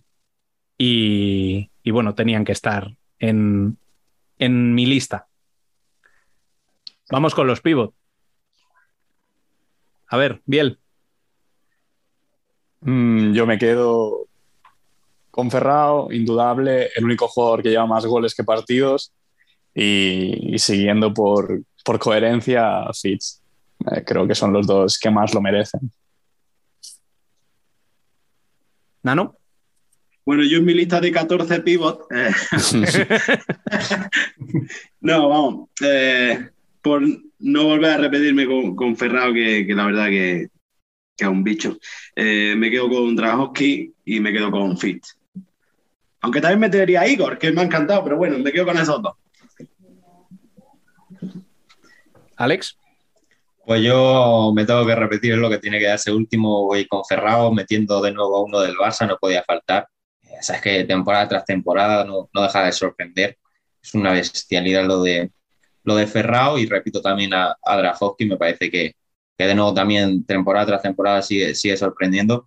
A ver qué, qué de la, la próxima temporada, porque desde luego no para de, de- de reinventarse y de, de seguir arri- ahí arriba en los tops eh, de goleadores. La verdad, una locura. Bueno, pues una vez más eh, voy a ser yo el alternativo y voy a meter aquí a Shimizu de Córdoba. Me parece que el temporadón que está haciendo es de alabar y es para estar en este, con posibilidades de estar en este quinteto. Y el otro que voy a meter eh, está compartido entre dos equipos este año y que yo creo que es gran parte también de la salvación de Manzanares, que es Raúl Campos. Creo que desde que ha llegado a Manzanares, entre él y Fitz, han dado un puntito más a ese equipo y, bueno, creo que, que, mm, que merece también estar en, en esta lista, igual que lo, que lo está Fitz, eh, que lo habéis metido vosotros. Y bueno, teniendo ya los candidatos que, que hemos ido dando nosotros, vamos también a, a tener los candidatos que nos da eh, nuestro compañero de Futsal 5, Ser- Sergio Escolá. Eh, como mejor entrenador propongo a Jesús Velasco, el entrenador del Barça, porque creo que hemos podido ver una mejora muy grande del Barça este año respecto al Barça de la temporada pasada y que hasta las lesiones fue un equipo imparable. Y el otro candidato que propongo es Pato, porque con una plantilla a priori bastante justa ha conseguido meterse en Copa y parece que va a jugar el, el playoff, o al menos está luchando por ello. El mejor jugador es Sergio Lozano, que como todos sabemos es un, un referente por toda su historia y sin duda ha sido el jugador más, más determinante tanto en ataque como en defensa, es decir, el más completo y, y está haciendo una buenísima temporada. El mejor sexto hombre eh, he elegido a David Álvarez, el capitán de Industria Santa Coloma, que según la página web de la liga eh, solo ha jugado eh, un partido como titular y creo que por esto merece ser el mejor sexto hombre. El jugador más mejorado creo que puede ser Terry porque está haciendo una temporada muy muy buena con 20 goles. Creo que es el tercero, tercer máximo goleador de la liga y por eso creo que debe ser el jugador más mejorado. El jugador revelación para mí, a pesar de solo llevar medio año en la liga, es Fitz, que sin duda junto a Raúl Campos ha sido uno de bueno, ha sido el jugador clave que ha hecho que Manzanares no descienda a segunda división. Y mi quinteto voy a proponer dos porteros, como son Didac y Chemi, dos del mismo estilo. Eh, como cierres po- propongo a André Coelho, que el cierre del Barça pues, está haciendo una temporada muy buena a nivel defensivo también con buenos números. Y el otro es Maxi Restia, porque es el máximo goleador del Levante y lleva 13 goles, para, es el cierre más goleador. Eh, como les propongo a Lozano, lo pongo este ya como mejor jugador, a Paul Pacheco, a Adolfo y Terry. Y como pivots a Drahovski y Ferrao. Estamos ya casi llegando al final de nuestros nominados. Nos quedan dos categorías. La primera de ellas es ponerle entrenador a este quinteto que hemos ido haciendo. Alex, ¿a quién pondrías tú a dirigir a estas máquinas que hemos elegido?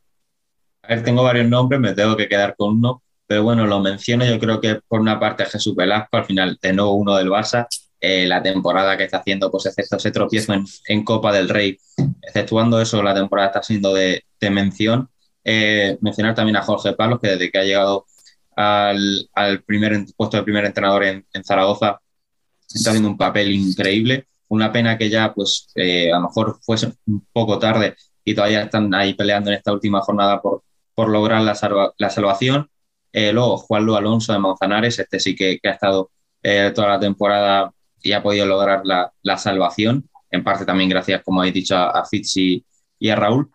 Pero me quedo con Pato, me quedo con, con el entrenador de, de Aspil Jumper, Rivera Navarro. Me parece que la temporada que, que ha hecho es espectacular, metiéndose en esa Copa de España. Ahora en puestos de playoff veremos a ver cómo, cómo acaba la última jornada, pero me parece que, que la temporada que, que ha hecho Pato es brutal con los chavalines de, de Rivera, que, de hay que mencionar que al final es una de las plantillas que, que más jóvenes tiene y eso es, es de alabar. Nano, esta es tu categoría, lucete, tío. Bueno, al final esto es fácil, ¿no? Tenemos tanto nivel aquí en España que vamos, cualquiera que, que elijamos eh, es fácil. Eh, yo por eh, hacer lo que prácticamente nadie creía, por eh, hacer buena mi pedra de principio de, de temporada. no nuestra, nuestra. ¿Tú también eras de los míos de, de Manzanares se salvaba tranquilo? Pues Juan Alonso. No puedo eh, evitar no, no nombrarlo. Y mira que me duele no, no nominar a Pato, pero eh, al final creo que eh, Pato nos tiene muy mal acostumbrados a hacer siempre buenas temporadas. Y bueno, eh, esa salvación de, de Manzanares creo que, que se merece Juan Luis está ahí. Biel. Yo me quedo, o sea, estoy un poco como, como Alex, eh, al final solo me puedo quedar con uno, pero creo que hay que mencionar a dos.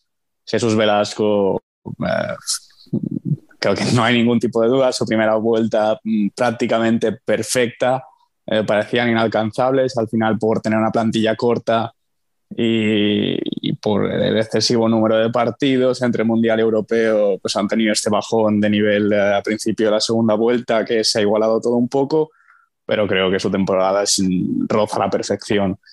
Y, y Juan Alonso, o sea, ¿qué más hay que decir? Es muy complicado y cada vez lo es más por el nivel que hay, que hay en primera, eh, ascender y mantenerse, pero encima mm, hacerlo de esta manera creo que es más espectacular. Obviamente los fichajes han ayudado, pero mm, también esos fichajes van allí, pues supongo porque también quieren ser entrenados por Juanlu. Al final, eh, la gente que sigue el fútbol sala de manera reciente solo recuerda a Juanlu de su etapa en Peñíscola, pero Juanlu es un histórico, es alguien, eh, es un maestro, no, no hay más.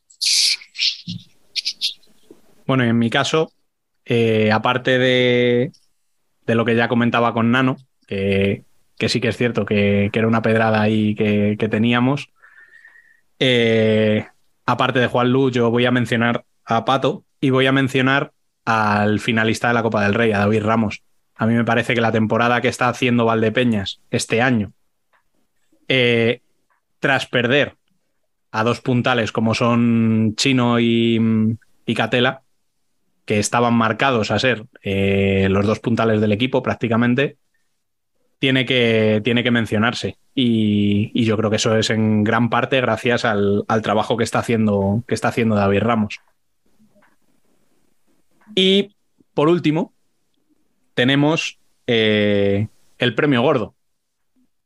¿Quién ha sido para vosotros el jugador más valioso, el MVP de esta liga regular?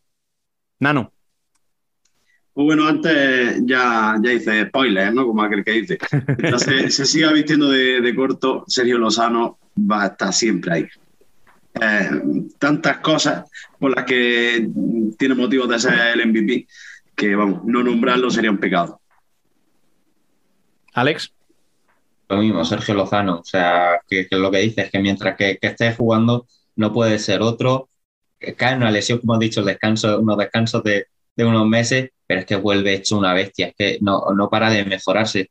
Cuando parece que, que, que ya pues, la lesión le puede dejar tocado, no, ahí está el Búfalo para, para seguir dando caña. 23 goles, si no me equivoco, empatado con Ferrao, que se dice pronto y no siendo eh, para la liga, siendo un cierre. La verdad es que, que los números son bestiales y, y, nada más hay que verlo jugar y, y, y, no puede ser otro, Sergio Lozano. Piel. Creo que vamos a hacer pleno, pero creo que también se lo merece. Eh, sobran calificativos y creo que este premio es para Sergio Lozano. Bueno, eh, he de decir que yo también tenía a Lozano, pero voy a dar otro nombre por lo menos, porque hay algo de variación, porque es que esto...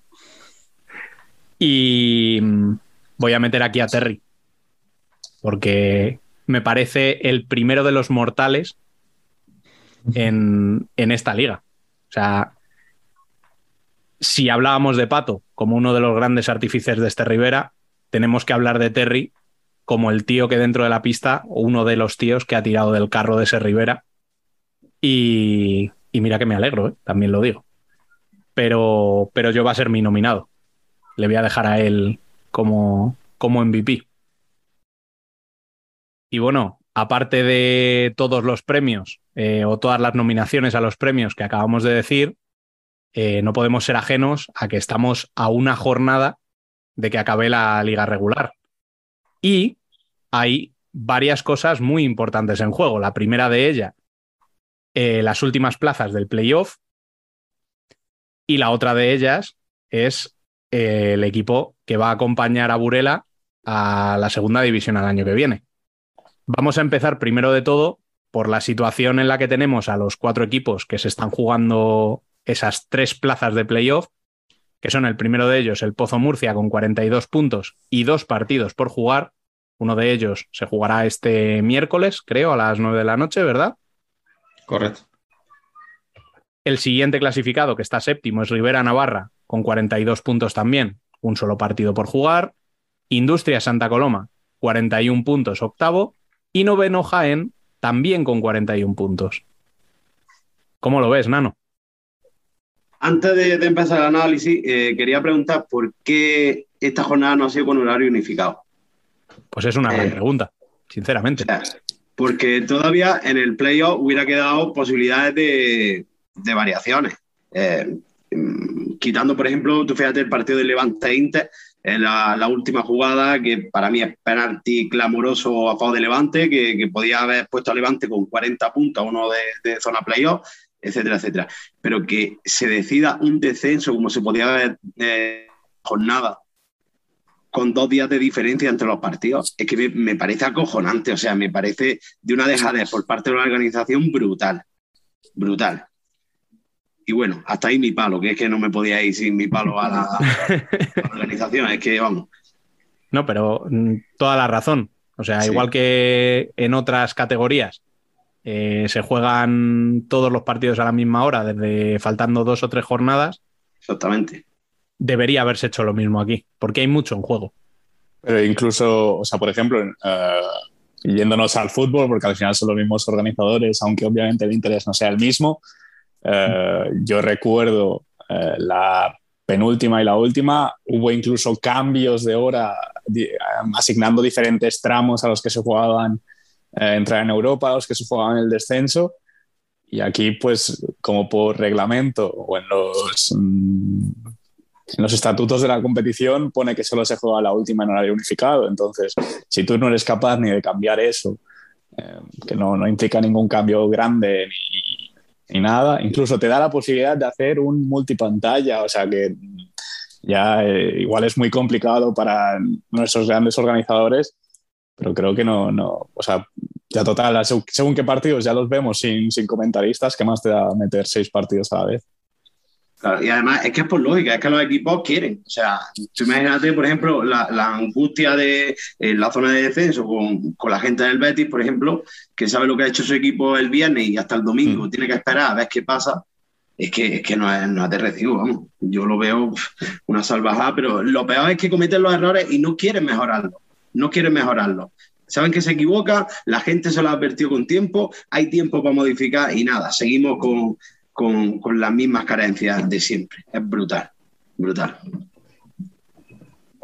Es que estamos en lo de siempre. El tema de los estatutos ahí limita mucho. Si tú lo que tienes puesto es que la única jornada que se juega en horario unificado es la última, pues o lo cambias en estatutos o te van a No, decir. pero que- además eso es fácil. O sea, el estatuto dice que la última jornada se juega sí o sí en horario unificado, pero tú la anterior la puedes jugar también en horario unificado. sea, no, no es excluyente.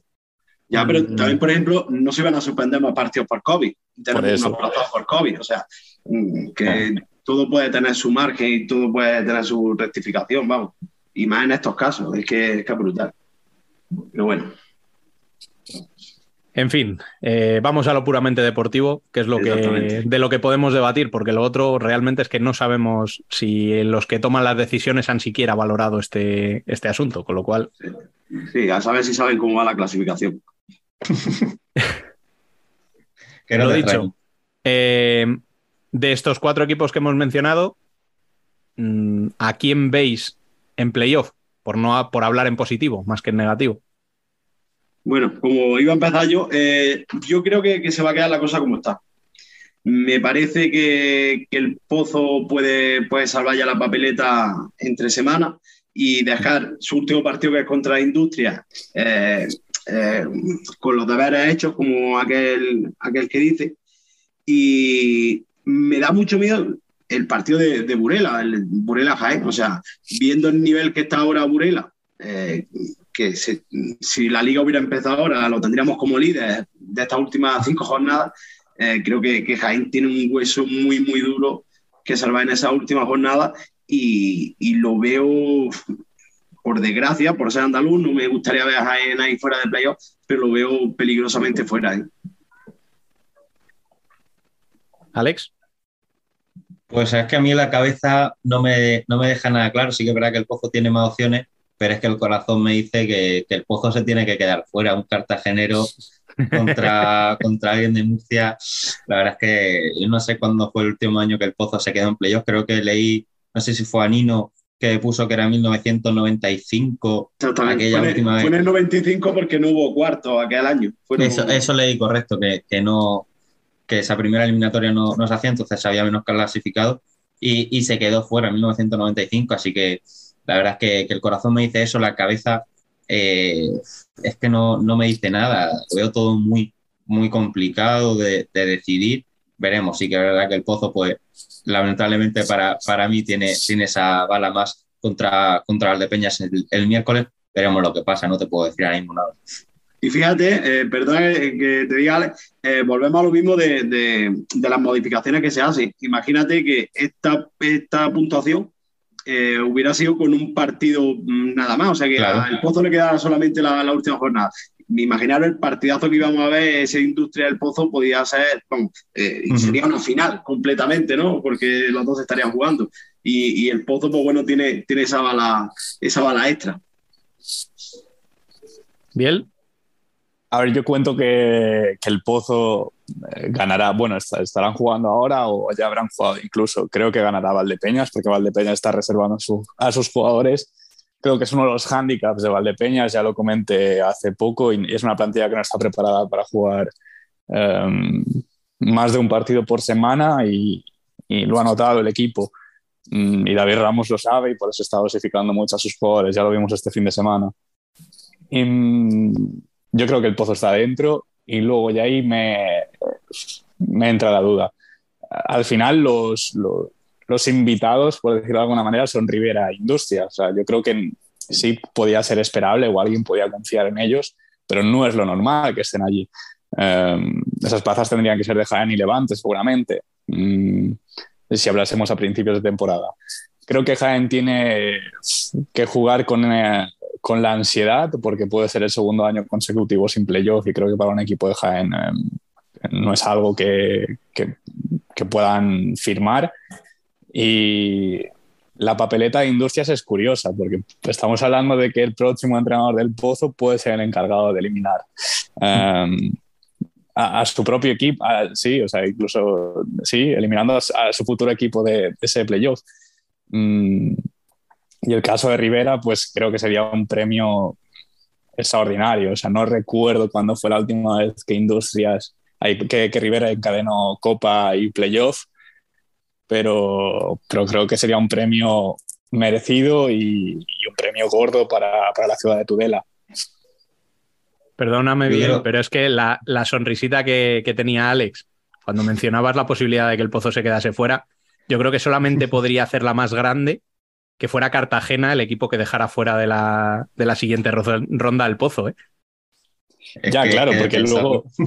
Sí, es que si hablamos de los emparejamientos que se pueden dar, esto de que el pozo esté por abajo y que tengamos a tantos equipos metidos, ese Inter, Palma, o sea, así como está ordenada la clasificación, deja emparejamientos mm, tremendos, ¿eh? O sea, si, si se jugara ahora, sería un Barça Industrias, un Rivera Cartagena, el Pozo Inter y Palma Valdepeñas, o sea, qué partidos y cuántas cosas, porque estábamos hablando de si Industrias el Pozo, pero si se jugara el emparejamiento sería Rivera contra Inter, Pato contra su futuro equipo. Y a doble, y a doble partido. Sí, mejor sí, de sí. tres. Yo quiero, quiero mencionar eso que, que ha comentado Biel de que Javier Rodríguez, Rodríguez podría eliminar eh, a El Pozo, que sería en principio lo que dicen los rumores, eh, su próximo equipo, si no fuese por esta jornada eh, que tiene que recuperar contra Valdepeña, que si no me equivoco, si gana El Pozo me parece que, que consigue la clasificación matemática, porque Ujú, tiene el gol a eso ver es. con, con Rivera. Entonces, si no fuese por esta última jornada, veremos lo que pasa. Por un lado, quiero que gane Valdepeñas para ver cómo sea esta última jornada contra la Industria, pero por otro lado, que gane Valdepeñas supone que Jimmy Cartagena todavía pueda quedar quinto, dependiendo todavía de esa última jornada. Así que veremos porque está, está la cosa caliente y puede estarlo mucho más en la última jornada. Ahí corazón partido, ¿eh? Y además de verdad, ¿eh? Bueno, y si bonita está esta lucha, eh, no menos bonita está la lucha por permanecer en primera el año que viene. Un solo partido por delante, Fútbol Emotion Zaragoza, 24 puntos, Real Betis Futsal, 23. ¿Qué va a pasar en esa jornada que queda, Biel? Yo ahí sí que tengo un poco el corazón partido, pues llevo toda la temporada, bueno, toda la temporada no, desde que se hizo cargo el equipo de, de Jorge Palos, luego además Zaragoza se juega esa permanencia en, en Palma y obviamente quiero que gane Palma para ver si puede conseguir esa segunda posición, igual que comentaba antes Alex.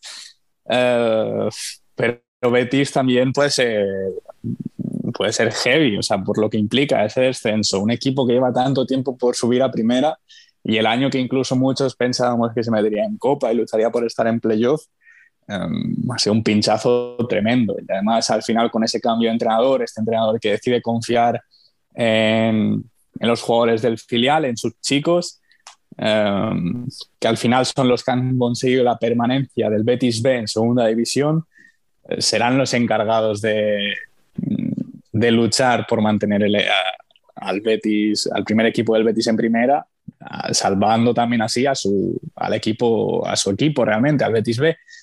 Em, creo que va a ser una lucha donde va a haber sangre y lloros merecidos. O sea, mm, porque va a ser, se va a decir en la última jornada mm, y al final que se puede salvar cualquiera de los dos. O sea, es bastante factible que se sabe cualquiera de los dos. No me atrevo a ningún vaticinio. Cobarde, que eres un cobarde. Nano. Pues bueno, eh, la verdad que, que está la, la cosa apretada y vamos, va a ser una, una última jornada de, de mirar diferentes pabellones. Creo que lo tiene un poco más complicado Zaragoza. A pesar de estar fuera, creo que, que su rival, si se juega todavía ese factor campo para, para los playoffs, además de, de jugar fuera de, de tu campo, creo que ese, ese plus de, de que tu rival si se juega un algo le puede complicar eh, la salvación a, a Zaragoza. Eh, Betis juega en casa con un equipo salvado que puede eh, no estar tan, tan al 100%, digamos, como Palma, eh, seguro son profesionales y van a salir a competir, ¿no? Pero bueno, creo que ese plus de, de Palma por quedar un poquito más arriba eh, sí, puede, sí puede afectar, pero vamos, eh, daría un 50,5 y poco más, no, no me mojaría tampoco, tampoco mucho más. Lo que, lo que sí quisiera destacar también un poco que, que esta semana se, se ha dado mucho en valor, ¿no? Eh, desde la, sobre todo desde la llegada de Ramón, todo mm, ese paso ¿no? a, a esos jóvenes valores de- del Betis, que el, des- el descenso del Betis sería una pena también porque arrastraría a su filial que está en segunda división, la arrastraría a segunda vez con todo el talento que tiene y el talento que viene del juvenil, que por ejemplo el otro día ya eh, hemos visto en la última convocatoria a Guido, que, que se echaba un espectáculo. Y, y hoy viendo, por ejemplo, eh, el empate de, de Zaragoza, eh, ves que quien ha tirado del carro son los viejos rockeros, ¿no? Veía a Retamás, veía a Juanqui, a Richie, etcétera, etcétera. Como esas dos versiones, ¿no? De juventud y veteranía, pues también va, a formar parte, ¿no? De esta última jornada. Eh, si los niños de- del Betis van a seguir ahí, van, van a conseguir esa salvación, o si los viejos rockeros van a hacer buena su, su veteranía para, para quedarse en primera. Pues yo sigo la línea un poco de, de Nano. Me parece que a priori eh, lo puede tener un poquito más fácil porque juega contra un eh, rival, entre comillas, más, eh, más asequible que el, que el de Zaragoza y que además no se juega nada, ya está salvado, no puede meterse en playoff. Para ellos, pues la temporada ha acabado eh, ya, queda ese último partido que, que no les sirve de nada, mientras que Zaragoza se enfrenta contra un Palma que se juega bien, no quedar, eh, no perder el factor cancha para, para los playoffs y aparte quedar segundo que le da la posibilidad de llegar a una final sin ganar un solo partido valiéndole el empate, que en este formato nuevo de playoffs que ha metido la federación, que volvemos a hablar un poco de la federación, para mí se los ha cargado, pero bueno, eh, hablando de lo, de lo deportivo, eh, a lo que vamos, eh, lo veo un poco más asequible para Betis, pero tampoco eh, se puede decir mucho porque Zaragoza está jugando muy bien últimamente desde la llegada de Jorge Palo a Cartagena ya nos ha quitado, creo que han sido cuatro puntos, nos empató en nuestro palacio, eh, ahora hemos empatado ahí en el, en el siglo XXI y, luego lo que mencionaba también Nano de los jóvenes contra los, viejos rockeros, veremos quién, quién se lleva eh, la partida porque está la cosa, igual que, para el playoff, eh, está la cosa eh, complicada para ambos. Yo estabais mencionando que quizá el Betis lo tenga algo más fácil porque juega contra un equipo que ya está salvado. Eh, me gustaría que me dijerais contra quién jugaba Industrias, que se está jugando el playoff esta semana Bueno, sí, sí. y Sí, ha acabado de- empatando el partido. Que, O que al que- final, que al final en fútbol sala, eh, que muchas veces estamos acostumbrados a otros deportes, ¿no? Pero en fútbol sala están los que están. Y, y no va a haber rotaciones de llevarte a 15 chavales, ¿sabes? Los que no han debutado en primera. Y Manzanares es Manzanares, o sea, y, y es que además en estos partidos, es que, eh, por ejemplo, en el caso del Betis, es que el Betis va a tener a Manzanares y a ellos mismos, ¿no? Ese estado de, de, de nervios, etcétera, etcétera. Al final, muchas veces tú eres más tu propio rival que, que el equipo con el que te enfrentas. A ver, yo la cosa de Manzanares es sobre todo porque da la sensación que de momento van a tener que estar luchando por esa zona. Y teniendo en cuenta que tú el año que viene igual necesitas que un equipo salvado te haga el favor de ir a competir a otro sitio, igual no te viene bien dejarte ir. O sea, dar por lo menos la sensación de que, de que estás intentando ganar el partido. Luego lo puedes ganar o no. Eso ya es lo de menos y a Manzanares realmente le da igual ganar ese partido o no, porque va a acabar poco más o menos donde está. Pero, pero sí, por lo menos, yo tengo la sensación de que Betis no lo va a tener tan fácil como parece que, que lo debería tener jugando contra un equipo ya salvado. Tú fíjate que antes, hablando de la zona de, de playoff, hablábamos de- del Burela Jaén. O sea, Burela que, que lleva descendido muchas jornadas, ahora se le ve otra cara sin esa presión, sin, sin esa tensión de, de- unos puntos que te puedan servir para algo, como aquel que dice. Y estamos hablando de que le puede fastidiar ¿no? la, eh, la clasificación al playoff. Pues bueno, eh, Manzanares pues está en esa, en esa misma situación. Y siguiendo con lo que decía Nano, o sea, Jaén en, los eh, en las últimas 12 jornadas solo ha ganado dos partidos. Es un dato durísimo. Y luego, ya por hacer una analogía o para. mm, mm, mirando al año pasado, el año pasado eh, no se jugaba la plaza del descenso porque ya estaban adjudicadas.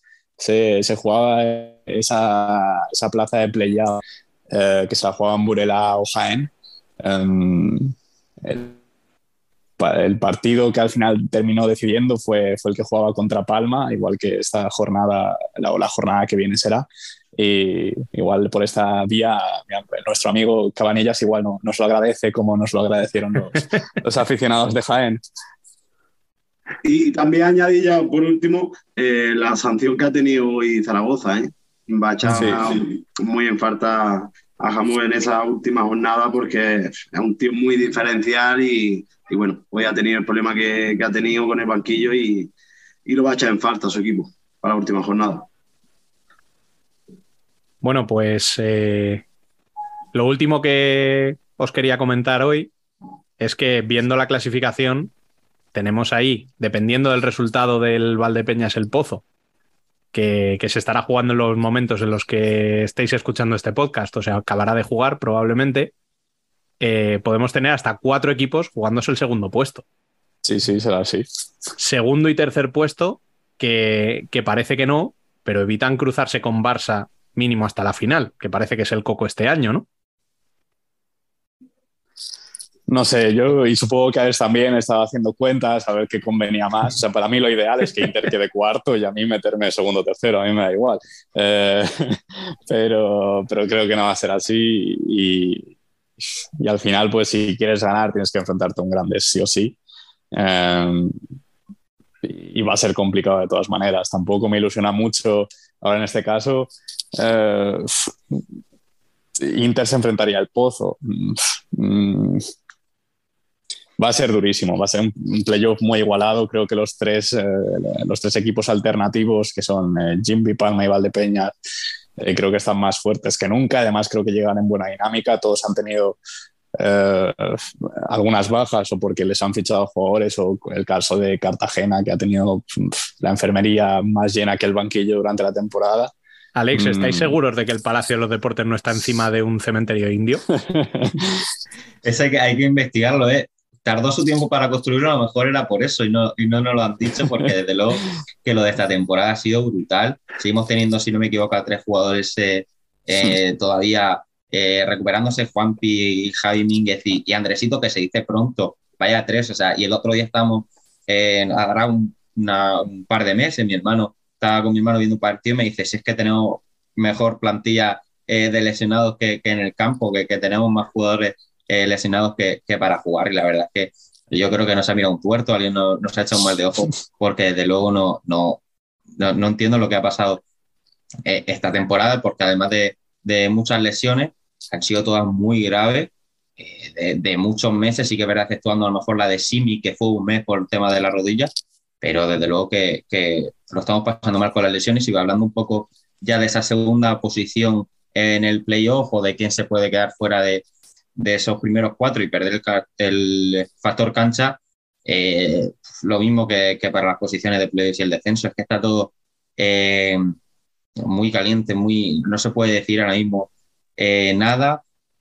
En el, sí que verdad que Jimmy tiene la ventaja de eh, tener el gol haber ganado a Inter y Palma, y Viñalbal, si no me equivoco, ganando los dos partidos, tampoco podría superarlo en puntos, por lo tanto tiene ganado eh, a esos tres equipos en caso de, de empate.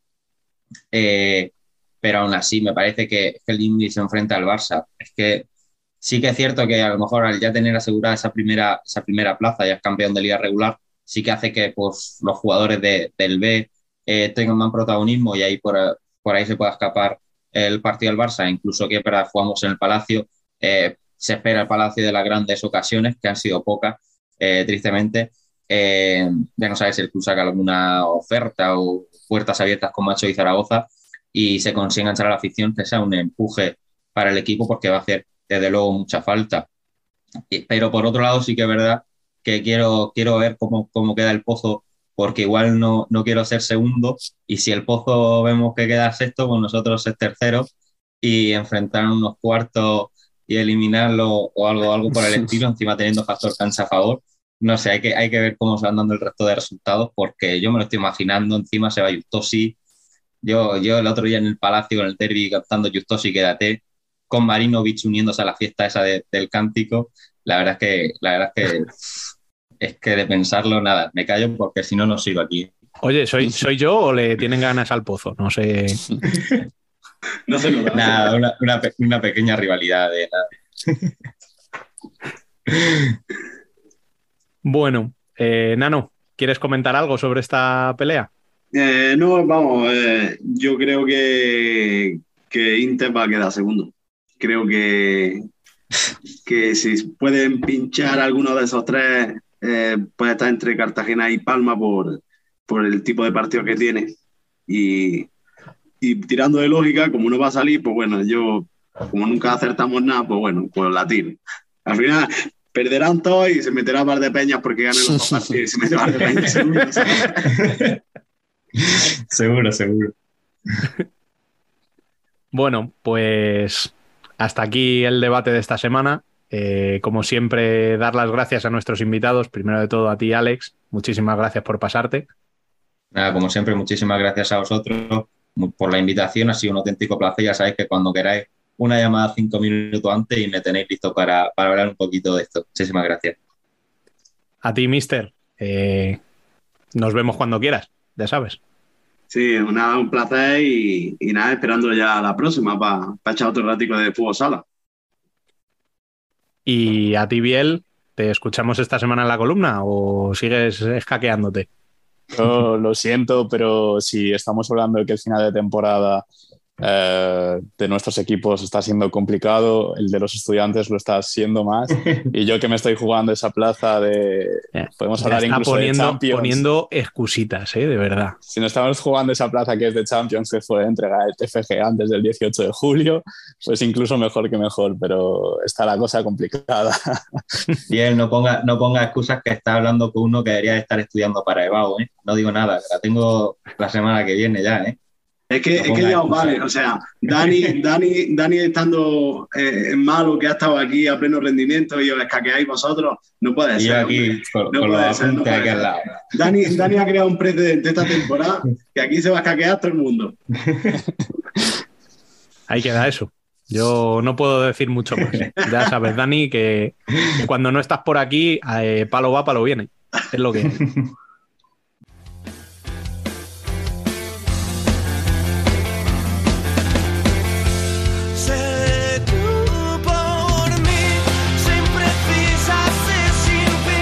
Nosotras también somos futsal.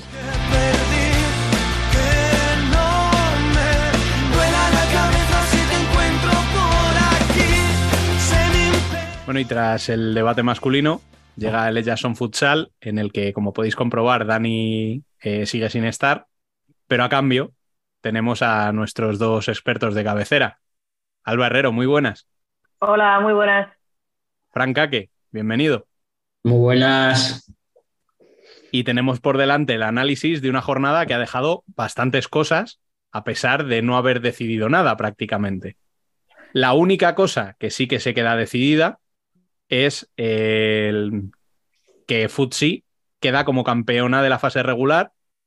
Ya saben que van a ser primeras, pase lo que pase, en las dos próximas jornadas. Eh, ¿Les veis dando descanso a las jugadoras más importantes? ¿O creéis que van a seguir intentando ganar los dos partidos que les quedan con todo en el campo? ¿Fran? Las veo jugando igual, sin descanso. Sería una novedad de Andrés Sanz que, que hiciera que dejara a gente que juega muchos minutos sin jugar. Me sorprendería mucho, fíjate lo que te digo. Eh, a mí también. A mí me- yo estoy con Fran, ¿eh? me sorprendería un montón y os lo iba, es algo que os iba a plantear. Yo creo que debería hacerlo. O sea, una Sí. cosa es lo que haga y otra cosa es lo que, a mi opinión, que sé mucho menos que él, obviamente, pero viendo las últimas temporadas, que luego llegas fundido físicamente al playoff de liga, hombre, pues da descanso. No te digo que no jueguen ni un solo minuto, ¿eh? pero da descanso a tus jugadoras, que no pierdan ritmo y deja a las chavalas que vienen del filial que cojan minutos en primera. Porque si no, nunca van a entrar en dinámica de equipo. El filial que ha descendido. momento- Filial que ha Pero necesitan coger minutos en primera. Si no les Sí. dejas, si no les das minutos, ahora que tienes la liga ganada, sí o sí, eh, no sé, ¿qué- qué- tampoco vas a hacer una liga perfecta porque ya has perdido un partido. ¿Qué más te da? No sé, ese es mi. Pero bueno, que luego hará lo que quiera, obviamente. Pero Yo no le A veo ver, yo- dando descanso. Yo tampoco lo veo, pero para mí la clave estaría en intentar dar descanso por una sencilla razón, y es que una temporada en la que has tenido tantas lesiones como las que has tenido esta, se te presenta la ocasión fantástica de dejar en casa justo antes del momento cumbre de la temporada a una o dos jugadoras por partido para darles ese descanso que igual les falta. Pues No sí. sé, a ver, yo, yo de ser eh, Andrés Sanz, en este momento empezaría a pensarme quién son esas jugadoras que están más cargadas de minutos, eh, que les hace falta ese descanso y empezar a hablar con ellas para irlas preparando la cabeza de que por lo menos uno de los dos partidos que quedan no lo van a jugar. No van a jugar, exacto. Y, Sí. y yo te empezaría a dar nombres. Y son nacionales, internacionales con España que llevan no sé cuántas mil convocatorias. O sea, Sí. no te voy a decir nombres, bueno, te voy a dar opciones. No, además, yo creo que todos sabemos los nombres. No sé. Porque luego es que llevan muchos minutos bajo, muchos entrenamientos, muchos minutos. mm, No, es que no te, no te ganas nada, no te juegas nada, perdón, porque ya lo tienes. La liga regular ya la tienes. Lo que tienes que ganar es, es la liga. O sea, da descanso y, y no sé, cambia algo diferente a lo que has hecho otros años para ver si este año tienes mejor resultado. A ver si suena la flauta. Otra de esas cosas que parecen decididas, aunque no lo están del todo, es la tercera posición de la tabla. Nos quedaríamos quizá con una sola plaza en juego en estas dos últimas jornadas, porque Roldán se destaca ya a cuatro puntos de Hmm. Alcorcón que marca el quinto puesto y justo Sí. el último que no entraría en playoff. Eh, ¿Vosotros ya metéis a Roldán como el tercer pasajero de ese playoff? ¿O creéis que todavía hay opciones de que lleguen las de abajo y les coman la tostada? A ver, Alba, que te veo levantar la mano ahí. Estoy como en clase, estoy como en clase. Eh, yo no voy a decir nada, pero yo os recuerdo que, hace unas, insisto, hace unas semanas dijimos Móstoles y ahora está séptimo. Melilla tiene un partido menos, sigue teniendo un partido menos. Y tiene 47. Yo no veo a Roldán todavía fijo, fijo, bueno, en el tercero ni en el cuarto puesto, ni Roldán, ni Pollo, ni Alcorcón, ni nadie. A O ver, sea- están a cuatro y quedan seis, ¿eh, Alba? O sea, Sí. aunque eh, Melilla ganase ese partido, Ya está. Igual. Yo no, no, no lo veo. O sea, Roldán viene en una dinámica muy buena. Solo ha perdido un partido y creo que ha sido contra Futsi. Y, y entonces sí que tiene que. Vale, tiene muchas papeletas para coger esa tercera plaza. Pero aún así, mm, tal y como está la liga este año, yo no pongo la mano en el fuego. Pues yo, yo, yo la- le veo ya adjudicada la plaza a Roldán. yo se la doy por una simple razón. Y es que le quedan dos enfrentamientos que en principio El- Eso iba a decir yo. Sobre todo deberían ser relativamente sencillos. Le queda El Torcal sábado. Claro, recibe a Torcal en casa el sábado. y el último partido es contra Rayo Majadahonda, que ya no se juega nada. O Vale. Pero el próximo fin de semana, sencillo, mm, no. O sea, Torcal se juega la vida. el próximo No, no, yo hablo de los dos que le quedan. Sí, le O sea, queda necesita con tres puntos en esos. Con tres puntos está, claro. Está ya dentro. Y a Majadahonda Está deberían desconectado. ganarle. Está desconectado Majadahonda completamente. Majadahonda, yo creo que estos dos partidos, eh, bueno, no sé cómo serán el siguiente, si, si saldrán picadas por el resultado de este fin de, pero yo creo que se han relajado demasiado. No, eh, a ver, es normal. Yo lo veo normal, ¿eh? Totalmente de acuerdo.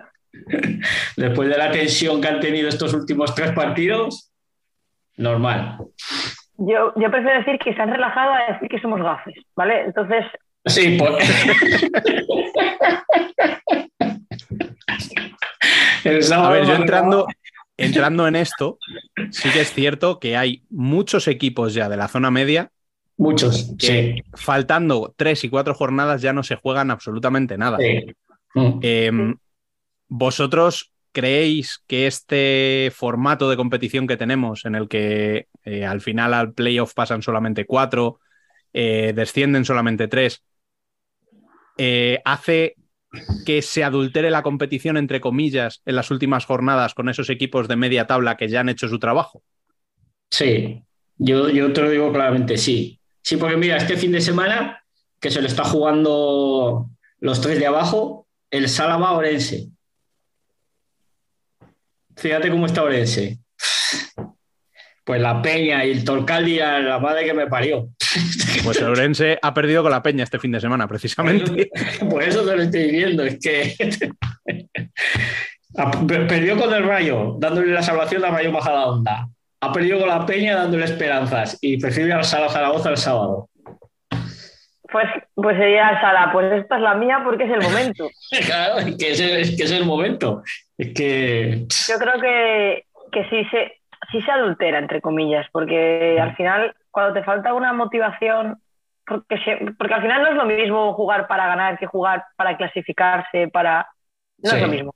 No. Los- la gente que, los entrenadores que dicen, no, yo siempre, mi equipo siempre juega para ganar. No, hombre, eso no faltaba, pero no es lo mismo. Va. Entonces, cuando ya no tienes, estás en media tabla, no tienes ni para arriba ni para abajo, quedan dos, pues, quedan dos jornadas o tres, pues yo entiendo también que los equipos empiezan a sacar jugadoras que igual han jugado menos para que vayan rotando más, más minutos, más oportunidades. Si te estás Es un poco lo mismo que hablábamos de Futsi. Sí, final, exacto. Exacto. Es lo mismo. Sí, sí. Yo creo que tendrían que hacerlo a seis. A ver, sabemos la dificultad de hacer el playoff de seis equipos, pero seis o ocho. se Yo por empezar con seis me doy con un canto en los dientes. Sí, por eso te digo, seis sería la leche. A ver, Pero- ese playoff de seis con las dos primeras quizá clasificadas ya directamente para las semifinales. Son cuatro puestos, exacto. Sí, Hmm. eso es. No sé, hay muchas opciones eh, para intentar que la liga sea más competitiva hasta el final. Como siempre, pues a ver qué hacen. Probablemente nada. Así que la, próxima- la próxima temporada volveremos a comentar lo mismo. Sí. Es que además ha sido una pena, que es lo que ha dicho Alba, la, la caída, fíjate, Móstoles, que ha estado prácticamente toda la temporada en el tercer puesto y se ha caído ahora al final. Es que pues, si se descuida, va a terminar uf, Leganés ahí casi casi a la par con ellas. Hombre, no, hombre, no. tanto, tanto.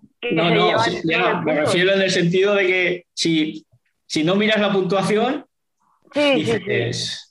Y después que- de, una, de una brillante primera, eh, primera vuelta y prácticamente toda la segunda vuelta. sí, sí, es que mí así al final. me, duele, me duele tener razón, pero eso fue algo que, que sí que dijimos. Sí, que, sí. que daba la sensación de que la plantilla de Móstoles iba a dar hasta donde diera.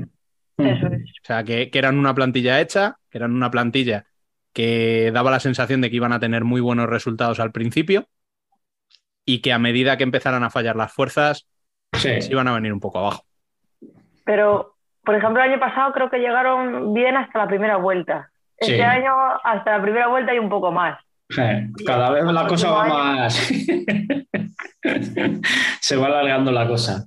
Vamos a ver ahora que se va Patri. Yo creo que tienen que seguir fichando, o sea, necesitan más gente. Sí, sí, sí. Hombre, necesita- necesitan una plantilla un poquito más larga, como mínimo. Exacto, es que necesitan más gente. Vamos a ver qué hacen. Y bueno, hablando de Móstoles, eh, otro de los temas que hay que tocar esta jornada, tenemos apoyo, Alcorcón, Melilla y Móstoles, quizá tres de esos eh, tres o cuatro equipos, depende de si metemos a Móstoles o no.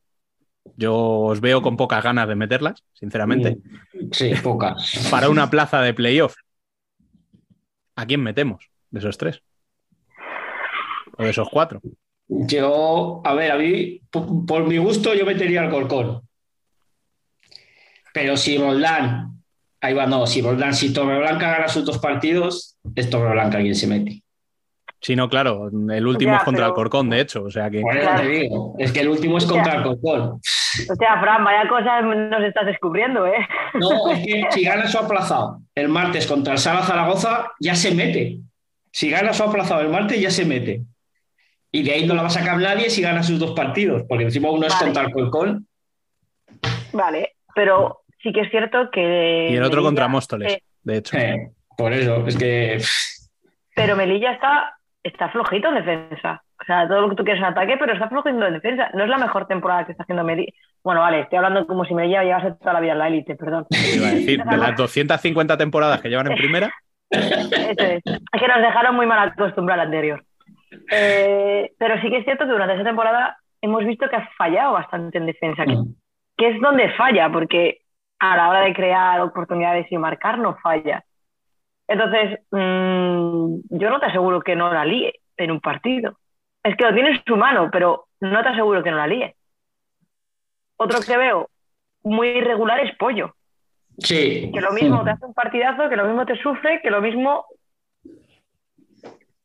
Mm. Entonces, más, es, más que lleva una línea más estable durante toda la temporada, Alcorcón. Alcorcón, sí. Pero claro, como dice Fran, se la juegan en la última jornada contra Melilla. Claro, es que ese es el problema es que vete a Melilla a meterte en Y sabéis cuál es la próxima jornada, ¿no? Además, Sí.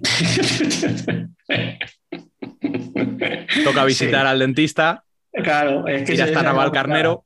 O sea, son dos partidos interesantes lo que le- Claro. los que le quedan al Corcón, ¿eh? Es que esa, es- esa es la putada de Alcorcón.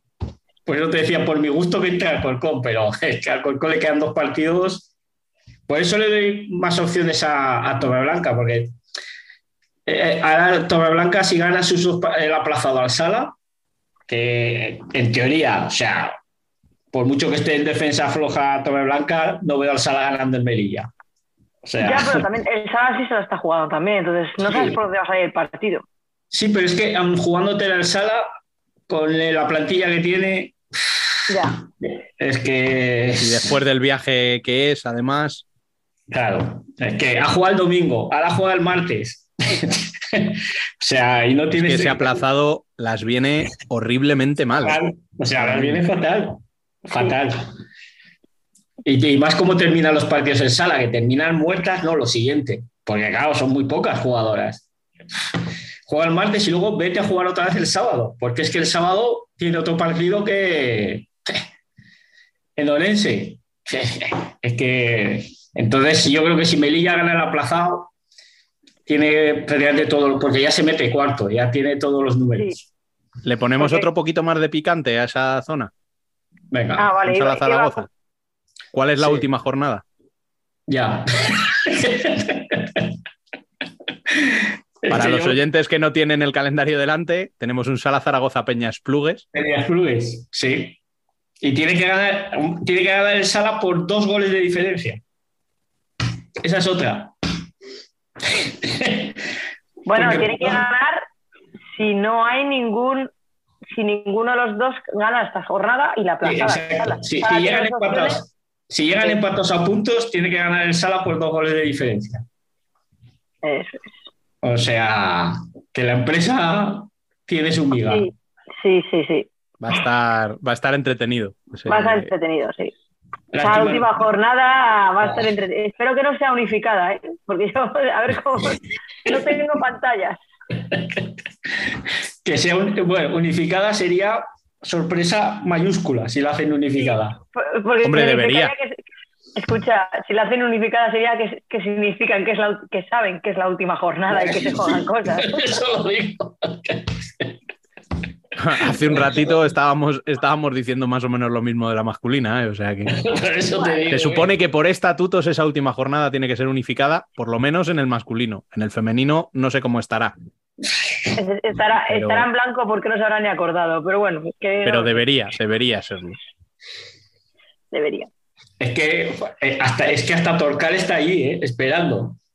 Uy, pero, pero Torcal, Torcal la próxima Torcal jornada lo tiene muy complicado. se va a Roldán. Y sí. Sí. que se juega mucho, pero, pero los dos se juegan mucho, ¿eh? Eh, sí. Es que Roldán. Roldán, Roldán- es que con la tontería Roldán lleva 11 partidos consecutivos ganando. ¿eh? Es que está. Es que- La, la segunda Torcal vuelta, necesita puntuar contra Roldán si quiere tener algo que hacer. Sí. No, Porque es que en el yo- siguiente partido una de las dos va a sumar puntos. Exacto. Eso es. Con lo Yo cual, creo que si, si pierde ahí, está defendida. Tor- Torcal tiene que ganar los dos que le quedan. Si Sí, no, está descendido. Que ganan los dos y esperar. Espera, eso es, eso es. No, eh, eh, mira, yo creo que la cagaron en el partido que tuvieron contra el Juventud en casa, que empataron a uno. Que venían de una buena racha de haber ganado dos partidos y empatado otro, y ahí les temblaron las piernas, empataron a uno y ahí se les acabó Ya. el chollo. Entonces hacemos. eh, Entonces, ¿qué? En la última debatimos la próxima, el próximo fin de sobre la última jornada, posibles resultados o, o esperamos. Yo, fíjate, la próxima jornada es que es lo que te decía de Orense. Es que veo al Sala Zaragoza ganando de Orense. A este paso. Es que puede ser perfectamente. Es que, a ver, Orense ya ha hecho su trabajo. Sí. Es. El que Orense está desconectado. Completamente desconectado. O sea, lo que se jugaban ya, ya no lo tienen. Con lo cual, Pero es que Pe- Peñas Plugues juega contra Rayo Majadahonda. Sí, también. Igual. Es que están los dos igual. El único que igual está enfadado es Torcal, que dice, no, si es que encima ahora, eh, yo aquí sufriendo Claro. esta temporada, Es que yo creo que si Torcal pudiera, aplazaba su partido. Fíjate lo que te digo. hasta que... a ver, Roldán, yo vuelvo a lo mismo. Puede incluso permitirse el lujo de, Sí, de sí. perder contra Torcal. ¿eh? Sí. Necesitas solo Pero- tres puntos. pero Pero viene muy buena en Sí. dinámica, yo creo. La dinámica Sí. que lleva. La confianza que tienen ahora mismo las jugadoras es que yo creo que te sacan, bueno, te sacan, creo no, te sacan cualquier partido. Sí. El otro día. Eh, la confianza que les ha dado la Copa se lleva a que en 30 segundos sean capaces de meterle tres goles al Corcón, por ejemplo. Sí. Es eso. Yo No, creo que El partido del sábado contra Marín. Es que el partido del sábado contra Marín fue, y fíjate, y hasta el final, hasta que no consiguieron ponerse por delante. No, y si ves, no tienes más que ver la celebración en el gol, en el tercero. Se parecía que habían ganado un título. Hombre, es que era media que- clasificación para el sí, playoff. sí, sí, Por eso eso es. Y lo sabían. Claro, es que están. Están on fire. Eso es lo que te da la copa que hicieron.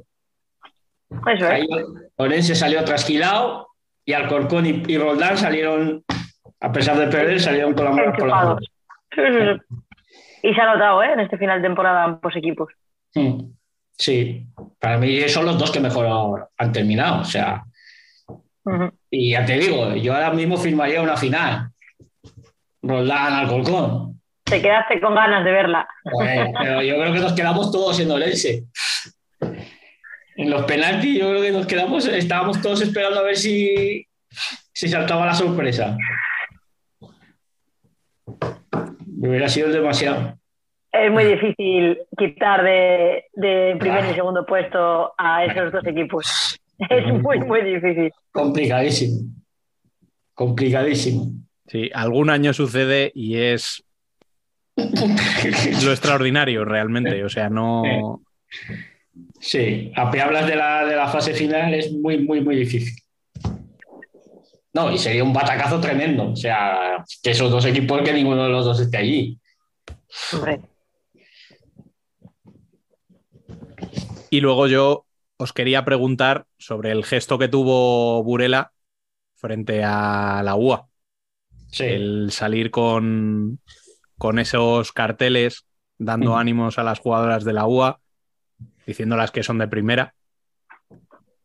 Eh, ¿Qué os pareció? A mí me encantó.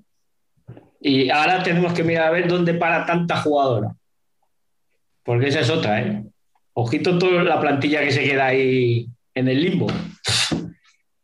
a mí, a mí me, me gustó mucho el gesto porque que entre compañeras, vamos a poner rivales otra vez entre comillas, porque en realidad son compañeras, se ayuden, intenten dar. Burela es un club, vamos a decir conocido, y un club Mm. que tiene repercusión. Y que Sí. venga un club con repercusión siendo el mejor equipo. Es que al final tiene repercusión. Sí, Que te diga, compañera, sois de primera en apoyo a, a la UA, que igual no tiene nada de solución, ninguna solución, pero al menos te da Sí, ese sí. ánimo, te da esa, esp- no sé, creo que es un gesto muy bonito, pero no sé si va a servir de mucho y No. mm, da rabia. Ese es el problema. No. no va, no. Si es que. Ya lo comentó Dani en la columna que hizo. O sea, es una excusa barata. Lo de Es la universidad. Es una excusa barata. Y más, es que además sacas ese comunicado una semana después de ver a la, a la UMA, porque además es campeón de la Copa del Rey. Es, es una vergüenza cuando hay miles de equipos universitarios profesionales. Claro, es que. que Porque además que aparte, no, si, no lo, qui- si no lo quieres hacer, no lo haces. Y pones Claro. de excusa lo que tú quieras. Pero hay Además, veces es que- que... Es que en baloncesto hasta hace cuatro días has tenido a la UCAM, Esa- un equipo exacto. profesional directamente de baloncesto. Exacto. Eh, eh, eso directamente, o sea, toda la plantilla profesional. A la UAD de femenino no le están pidiendo que toda la plantilla sea profesional. Le piden tres fichas. A ver, a mí me, me duele, pues eso, el que nos traten por idiotas. Claro, Eso es, eso es. Que intentes, que intentes echarle eh, la culpa a la federación de algo que mira que hay cosas que se le pueden echar en cara. Exacto, sí. Pero esto precisamente es No. un paso adelante. No, no es el, el punto en el que tú te puedes echar encima de la federación. Puedes echarte encima en muchísimas otras cosas. Hmm. Pero han utilizado el que se está dando palos a la federación prácticamente por todas partes Para sacar su- intentar sacarse Sí, sí. culpa a ellos. Sí. La cosa es que siento, se les pero- ha pillado y punto. Es así. Pero es que yo cuando leí el comunicado dije, es que no me lo creo. Es que no me lo creo. Porque, porque no, porque es muy fácil decir, ah, es que no puedo hacer nada. Porque soy una, soy una universidad. Es muy fácil decir eso. Echar balones fuera no es mi culpa, pero yo no me muevo del sofá para arreglar las, bueno, del sillón, para arreglar las cosas. Nah, Pues no, tío. que no. Además es que es eso, es que viendo que hace una semana un equipo universitario se ha proclamado campeón de la Copa del Rey. es que, eh, que no, que no puedes usar esa excusa. Y más cuando solo te piden tres o cuatro licencias, no te piden toda la plantilla. Es una vergüenza. O sea, Y no, que de este, año, de este año al que viene no cambiaba nada, además. no, es que, es que es eso. Es que Y es una, a mí me parece una falta, bueno, es una vergüenza y una falta de respeto a las jugadoras, ¿eh? sí, sobre todo a las jugadoras. Que es que Pues encima- hombre, teniendo en cuenta las alturas de año a las que estamos, que la gran Sí. mayoría de las plantillas de primera, si Están no están cerradas. cerradas, Sí. casi casi. Pues hombre, me parece un poco vergonzoso el haber estado negociando contratos para ahora decir, oye, que no. Y es que al final muchas jugadoras son universitarias. Tendrán que seguir Sí. estudiando. Sí, ¿Cómo se van a cambiar así de la noche a la mañana? Todo eso lleva mucho tiempo. No sé, no sé, me parece... Uf, mejor no digo lo que me parece porque no estoy en el-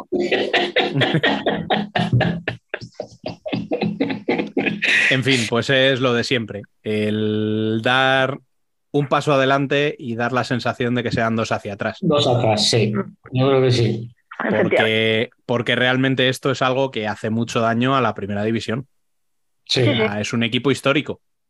Y, Sí, que, y que deje la primera división de esta manera, pues hombre, Claro, es que además queda es que feo, queda feo. no, es un, no es un equipo que dices que está siempre luchando por no descender, es que es un equipo que está luchando por estar siempre arriba. O sea, Efectivamente. que eso es lo, lo más. Porque si dices es un equipo que está siempre ahí, que baja, que no baja, dices, bueno, pues alguna vez le tenía que tocar. Pues el año pasado, sin ir más lejos, semifinalista de la Copa de la Reina, ¿no? Por eso te, sí, sí, por eso te digo, es que por eso Eh. es. Es una vergüenza y se les tendría que caer la cara de vergüenza. Pero como no, como pasan, pues, pues, pues, pues, pues, pues. Tranquilo. Por eso os decía yo que a ver esas jugadoras, el ramillete de jugadoras que se quedan ahí en el limbo.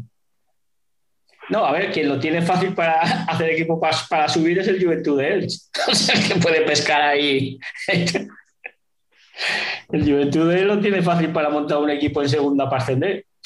Cualquier equipo en segunda de Alicante, no sé si, creo que hay alguno, mm, bueno, está, creo que está muy lejos Bisontes, que está Castellón. a jugar el playoff de. Castellón. Jugar playoff contra, contra, el, contra el Telde.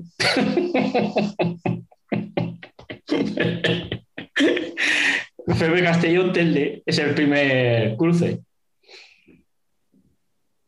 A ver, Bueno, pues con la esperanza de que casos así no se repitan, eh, yo creo que vamos a ir cerrando este Jason Futsal. Eh, emplazo a los oyentes a escucharnos la semana que viene, porque se viene programa especial además. Y bueno, sin más, pues muchas gracias, Fran, por haber estado este ratito aquí con nosotros. De nada, paso estamos. Y a ti, Alba, te dejamos ya que te cenes esos embutidos que hemos estado viendo hace un ratito. No, no sé de qué me hablas.